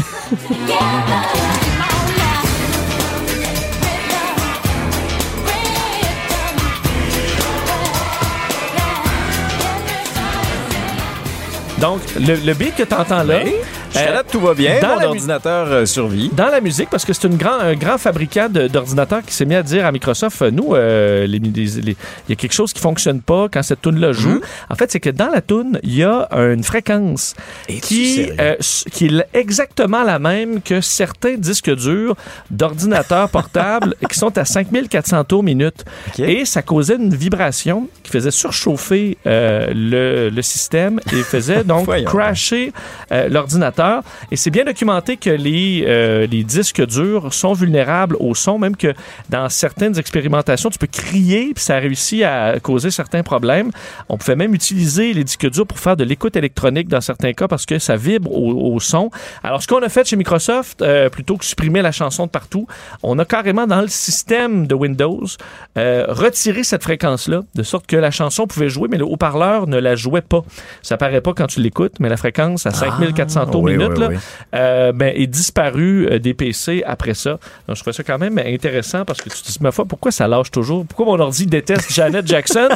ben, c'est à cause de cette personnel. mystérieuse fréquence. ben là, voilà, le mystère est résolu. Vincent, on t'écoute à midi et demi. Salut. Salut.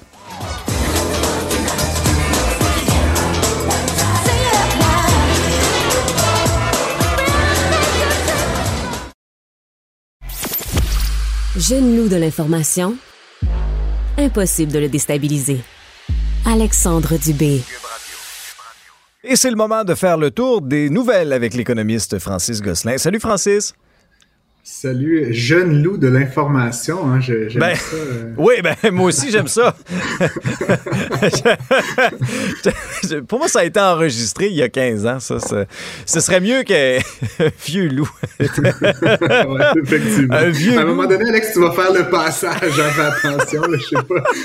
Il y a peut-être un âge. C'est ça, puis plus l'été avance, un vieux loup cerné et grisonnant de l'information qui travaille 12 De heures par jour, l'information, 7 jours sur 7. C'est super. Il reste une semaine. Euh, salut Francis, bon vendredi à toi. Euh, tu nous parles d'abord de l'ancien directeur financier de la Trump Organization qui plaide coupable de fraude fiscale. Oui, ben on sait plus trop bien hein, dans l'histoire de Trump si c'est le premier ou la- le dernier domino là, de l'édifice qui s'effondre, mais en tout cas, il me semble à moi que c'en est un majeur. C'est le directeur financier, donc Mhm. le CFO, là, tu sais, vraiment la personne euh, à la tête de l'organisation financière de la Trump Organization, qui a plaidé coupable hier à 15 chefs d'accusation de fraude et d'évasion fiscale, euh, qui portaient sur environ 2 millions de revenus non déclarés entre 2005 et 2021. Euh, c'est euh, c'est étonnant parce qu'en fait, M. Weisselberg, là, qui est donc en cause ici, il faisait face à 15 ans de prison s'il était reconnu coupable devant un jury. Euh, finalement, il s'en tire avec 5 mois seulement, possibilité de libération conditionnelle après 100 jours, donc euh, un peu plus de 3 mois. Euh, par contre, il va devoir payer 2 millions de dollars d'impôts et de pénalités. Donc ça, c'est sûr que ça, ça remet les choses en perspective pour lui un petit peu. Il faut savoir qu'à à 75 ans, M. Weisselberg a passé sa vie à bénéficier de de Mercedes, d'autres voitures de luxe qui étaient mises à sa disposition, évidemment pour un usage personnel, mais qui étaient payées par l'entreprise. Euh, son condo dans le Upper West Side était payé par l'entreprise. Euh, il recevait des enveloppes de cash avant de partir en vacances. Donc, tu sais, on voit bien un petit peu la culture Son, organisationnelle. deux- son 2 millions de pénalités devrait être pas si pire. Ouais, je connais pas sa valeur nette, mais il devrait être capable de l'assumer. Ça en demeure pas moins qu'à ce niveau-là, ça laisse présager que d'autres cadres de l'entreprise ont certainement bénéficié Ben oui. de, de telle largesse au, fil des années. On parle quand même d'un un employé qui a été à l'emploi de Trump Organization depuis le père de Donald Trump jusqu'à aujourd'hui. Donc, c'est vraiment tout un, toute une, euh, séjour. Et euh, donc, le procès là, pour la Trump Organization s'ouvre le 24 octobre prochain à New York. Et M. Weisselberg va être un des témoins qui va être appelé à, justement évoquer mm. certaines de ces pratiques-là. Donc, ça, ça augure pas trop bien là, pour euh, M. Trump et pour son entreprise. Oui, on en apprendra assurément davantage dans le cadre de ce procès-là. Et pas de répit non plus pour le marché immobilier euh, commercial à Toronto. la valeur des transactions qui a augmenté de façon vraiment considérable. Exactement. Ben, tu sais, j'ai l'occasion de parler beaucoup et de commenter énormément le marché résidentiel. Mm-hmm. Évidemment, ça touche beaucoup les, les individus, les auditeurs, mais euh, ça reste que c'est un marché souvent qui est un peu différent, le marché du commercial et de l'industriel. Euh, et puis, donc, on a euh, obtenu les résultats là, donc, euh, du, du, du début d'année dans la région, grande région de Toronto. c'est absolument incroyable. je veux dire, des, la, valeur des transactions a augmenté de 43% donc de passant de 4,9 milliards l'année dernière à 7 milliards cette année. c'est majeur. C'est beaucoup d'argent. on aurait eu, vu là, 14 milliards de transactions depuis le début de l'année, donc c'est 7 milliards par, par trimestre. C'est vraiment le secteur industriel qui en a plus le, le plus bénéficier. Là, ils ont presque doublé en fait la valeur des transactions juste dans le domaine industriel. Euh, ce qu'il faut euh, noter notamment, c'est que avec la surchauffe économique, la pénurie de main d'œuvre, tous les enjeux de logistique qu'on vit actuellement, mm-hmm. il est possible que la hausse des taux euh, pour le secteur commercial et industriel ait pratiquement pas d'impact en fait sur ces organisations-là parce que l'aspect immobilier est juste une petite partie là, de, de l'équation pour elles et donc elles sont prêtes à payer any price en fait pour, euh, pour pouvoir se, se loger et loger leurs activités. Mm-hmm. Euh, donc c'est c'est extraordinaire et d'une certaine façon un peu inquiétant parce que ça pourrait mener la Banque centrale du Canada à pour certaines de ces, sous-composantes d'économie à vouloir rehausser les taux à nouveau là, en septembre ça va faire, là, les hausses de taux. que plusieurs diront. en terminant. de malheur, hein? oui, c'est pas thème pareil. C'est correct. En terminant, euh, tu vas nous parler du milliardaire Ryan Cohen, qui lui s'en prend à Bad Bath and Beyond. Ça, me faire dire ça à cette heure-là, -là, c'est un piège. Non, Bad Bath and Beyond. Sincèrement, c'en est triste parce que ça laisse plusieurs investisseurs euh, derrière sur le carreau complètement. Ouais, ben Ryan Cohen, c'est un milliardaire canadien. En fait, là, ce que je savais pas, j'avais souvent entendu son nom. Et puis, mm. euh, c'est, ça fait quelques fois, c'est ce qu'on appelle aux États-Unis un, investisseur activiste. En fait, c'est qu'il euh, il se contente pas d'acheter comme toi et moi là, dans, tu sais, dans ses là, je sais pas quoi, des actions. Il, évidemment, il est milliardaire, donc ça aide, on dira, mais, il, prend des positions importantes que toi et moi ensemble. mais euh, mais euh, ceci dit, il prend des positions importantes dans les entreprises. Puis il se prononce euh, donc sur la place publique, dans les hmm. médias, à savoir qu'il l'entreprise devrait faire ceci, ceci ou cela. il s'était fait connaître, en fait, il est connu quand même, mais il s'était fait bien connaître il y a deux ans environ lors de ce qu'on a appelé la saga GameStop, qui est une entreprise qui vend des produits de jeux vidéo, là, puis des, des, consoles et tout ça. il s'était emparé de 10% de cette entreprise-là et euh, par ses commentaires et tout, ça avait créé une frénésie un peu dans les médias sociaux là, et tout ça. Euh, on appelle ça des dans le vocabulaire des meme stocks, c'est comme des actions qui deviennent quasiment des mèmes, puis qui font la tour des, de Twitter, de Facebook, de mhm, mhm. Snapchat et tout. Puis des gens de manière totalement irrationnelle, parce que c'est populaire sur les médias sociaux, vont aller acheter ce titre-là et donc faire monter en flèche euh, la valeur. Euh, juste pour l'exemple de GameStop, là, avant de passer à, à Bed Bath Beyond, ils étaient passés de 4 dollars le 18 décembre 2020 un mois plus tard, le 29 janvier, l'action valait 81,25 Donc, euh, ça avait comme pas rapport. Et un mois plus tard, le 19 février, c'était rebaissé à 10,15 Donc, tu t'imagines bien que toi et moi, si on n'est pas avisé, on voit ça sur Facebook, haha, je vais aller acheter des actions. Si tu as acheté à 70 ou à 80, puis que ça valait 10 dollars. Tu as possiblement perdu, selon la quantité hmm. investie, des centaines ou des hmm. milliers de dollars. Euh, la différence, ceci dit, c'est que euh, bon, Cohen est resté actionnaire de GameStop finalement, puis il est même devenu président du conseil d'administration. Mm-hmm. Donc, tu sais, il, a fait les commentaires qu'il a fait. Euh, puis ce matin, l'action de, de, de l'entreprise de GameStop s'est transigée autour de 38 dollars. Donc, ça finit par se stabiliser à peu près à, mi-chemin. Mm-hmm. Dans le cas de Bed Bath Beyond, euh, il a acheté l'entreprise, donc 10% encore une fois de l'entreprise, à un prix moyen de 15 dollars. Euh, ça a fait donc ça a créé une rareté relative, ça a fait augmenter énormément euh, les actions donc mhm. qui ont augmenté de 200% depuis le début du mois d'août. Et là hier, je pense ou avant hier, il a annoncé que finalement il changeait d'idée puis qu'il lâchait tout. Donc tu sais 10% d'une entreprise de plusieurs milliards de dollars le prix s'est effondré, ben, c'est de 44% Lui, dans le mois, il a fait 56 millions de dollars de profit entre le prix d'achat et le prix de revente. Donc, euh, en tout cas, c'est comme une petite histoire que je voulais vous laisser un peu, un peu, un peu chiante pour le vendredi, mais ça reste quand même une histoire euh, économique fabuleuse. Euh, plusieurs décrivent Cohen comme quasiment un joueur de flûte, là, le, qui, qui, qui entraîne les, les, à la rivière. Les autres derrière, oui, oui.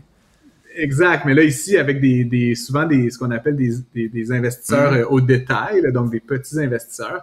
Donc il fait gonfler artificiellement le prix des, des actions puis il les revend pour s'enrichir.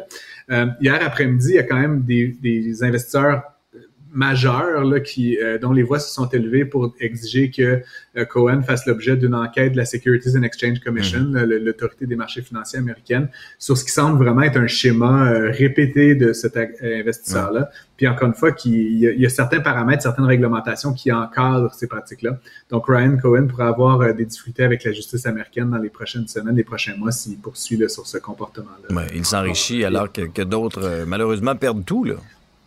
Ces 56 millions-là, ils viennent de quelque part. Ben oui, c'est ça. Là, ils n'ont pas apparu pouf comme ça. Ils viennent de la poche de L'entreprise quelqu'un. n'a pas fait, c'est- ouais, exactement. Incroyable. Donc, euh, c'est ça, ben, c'était- une petite nouvelle, euh, comment dire, euh, un peu abracadabrante, Mhm. là, mais euh, à suivre, évidemment, le- les, les histoires de M. Cohen et peut-être à apprendre un petit peu avec des pincettes lors de ses prochaines frasques. Oui, c'est clair. On va garder un œil sur lui. Merci, Francis. Passe une belle fin de semaine et on se retrouve lundi. Toi aussi.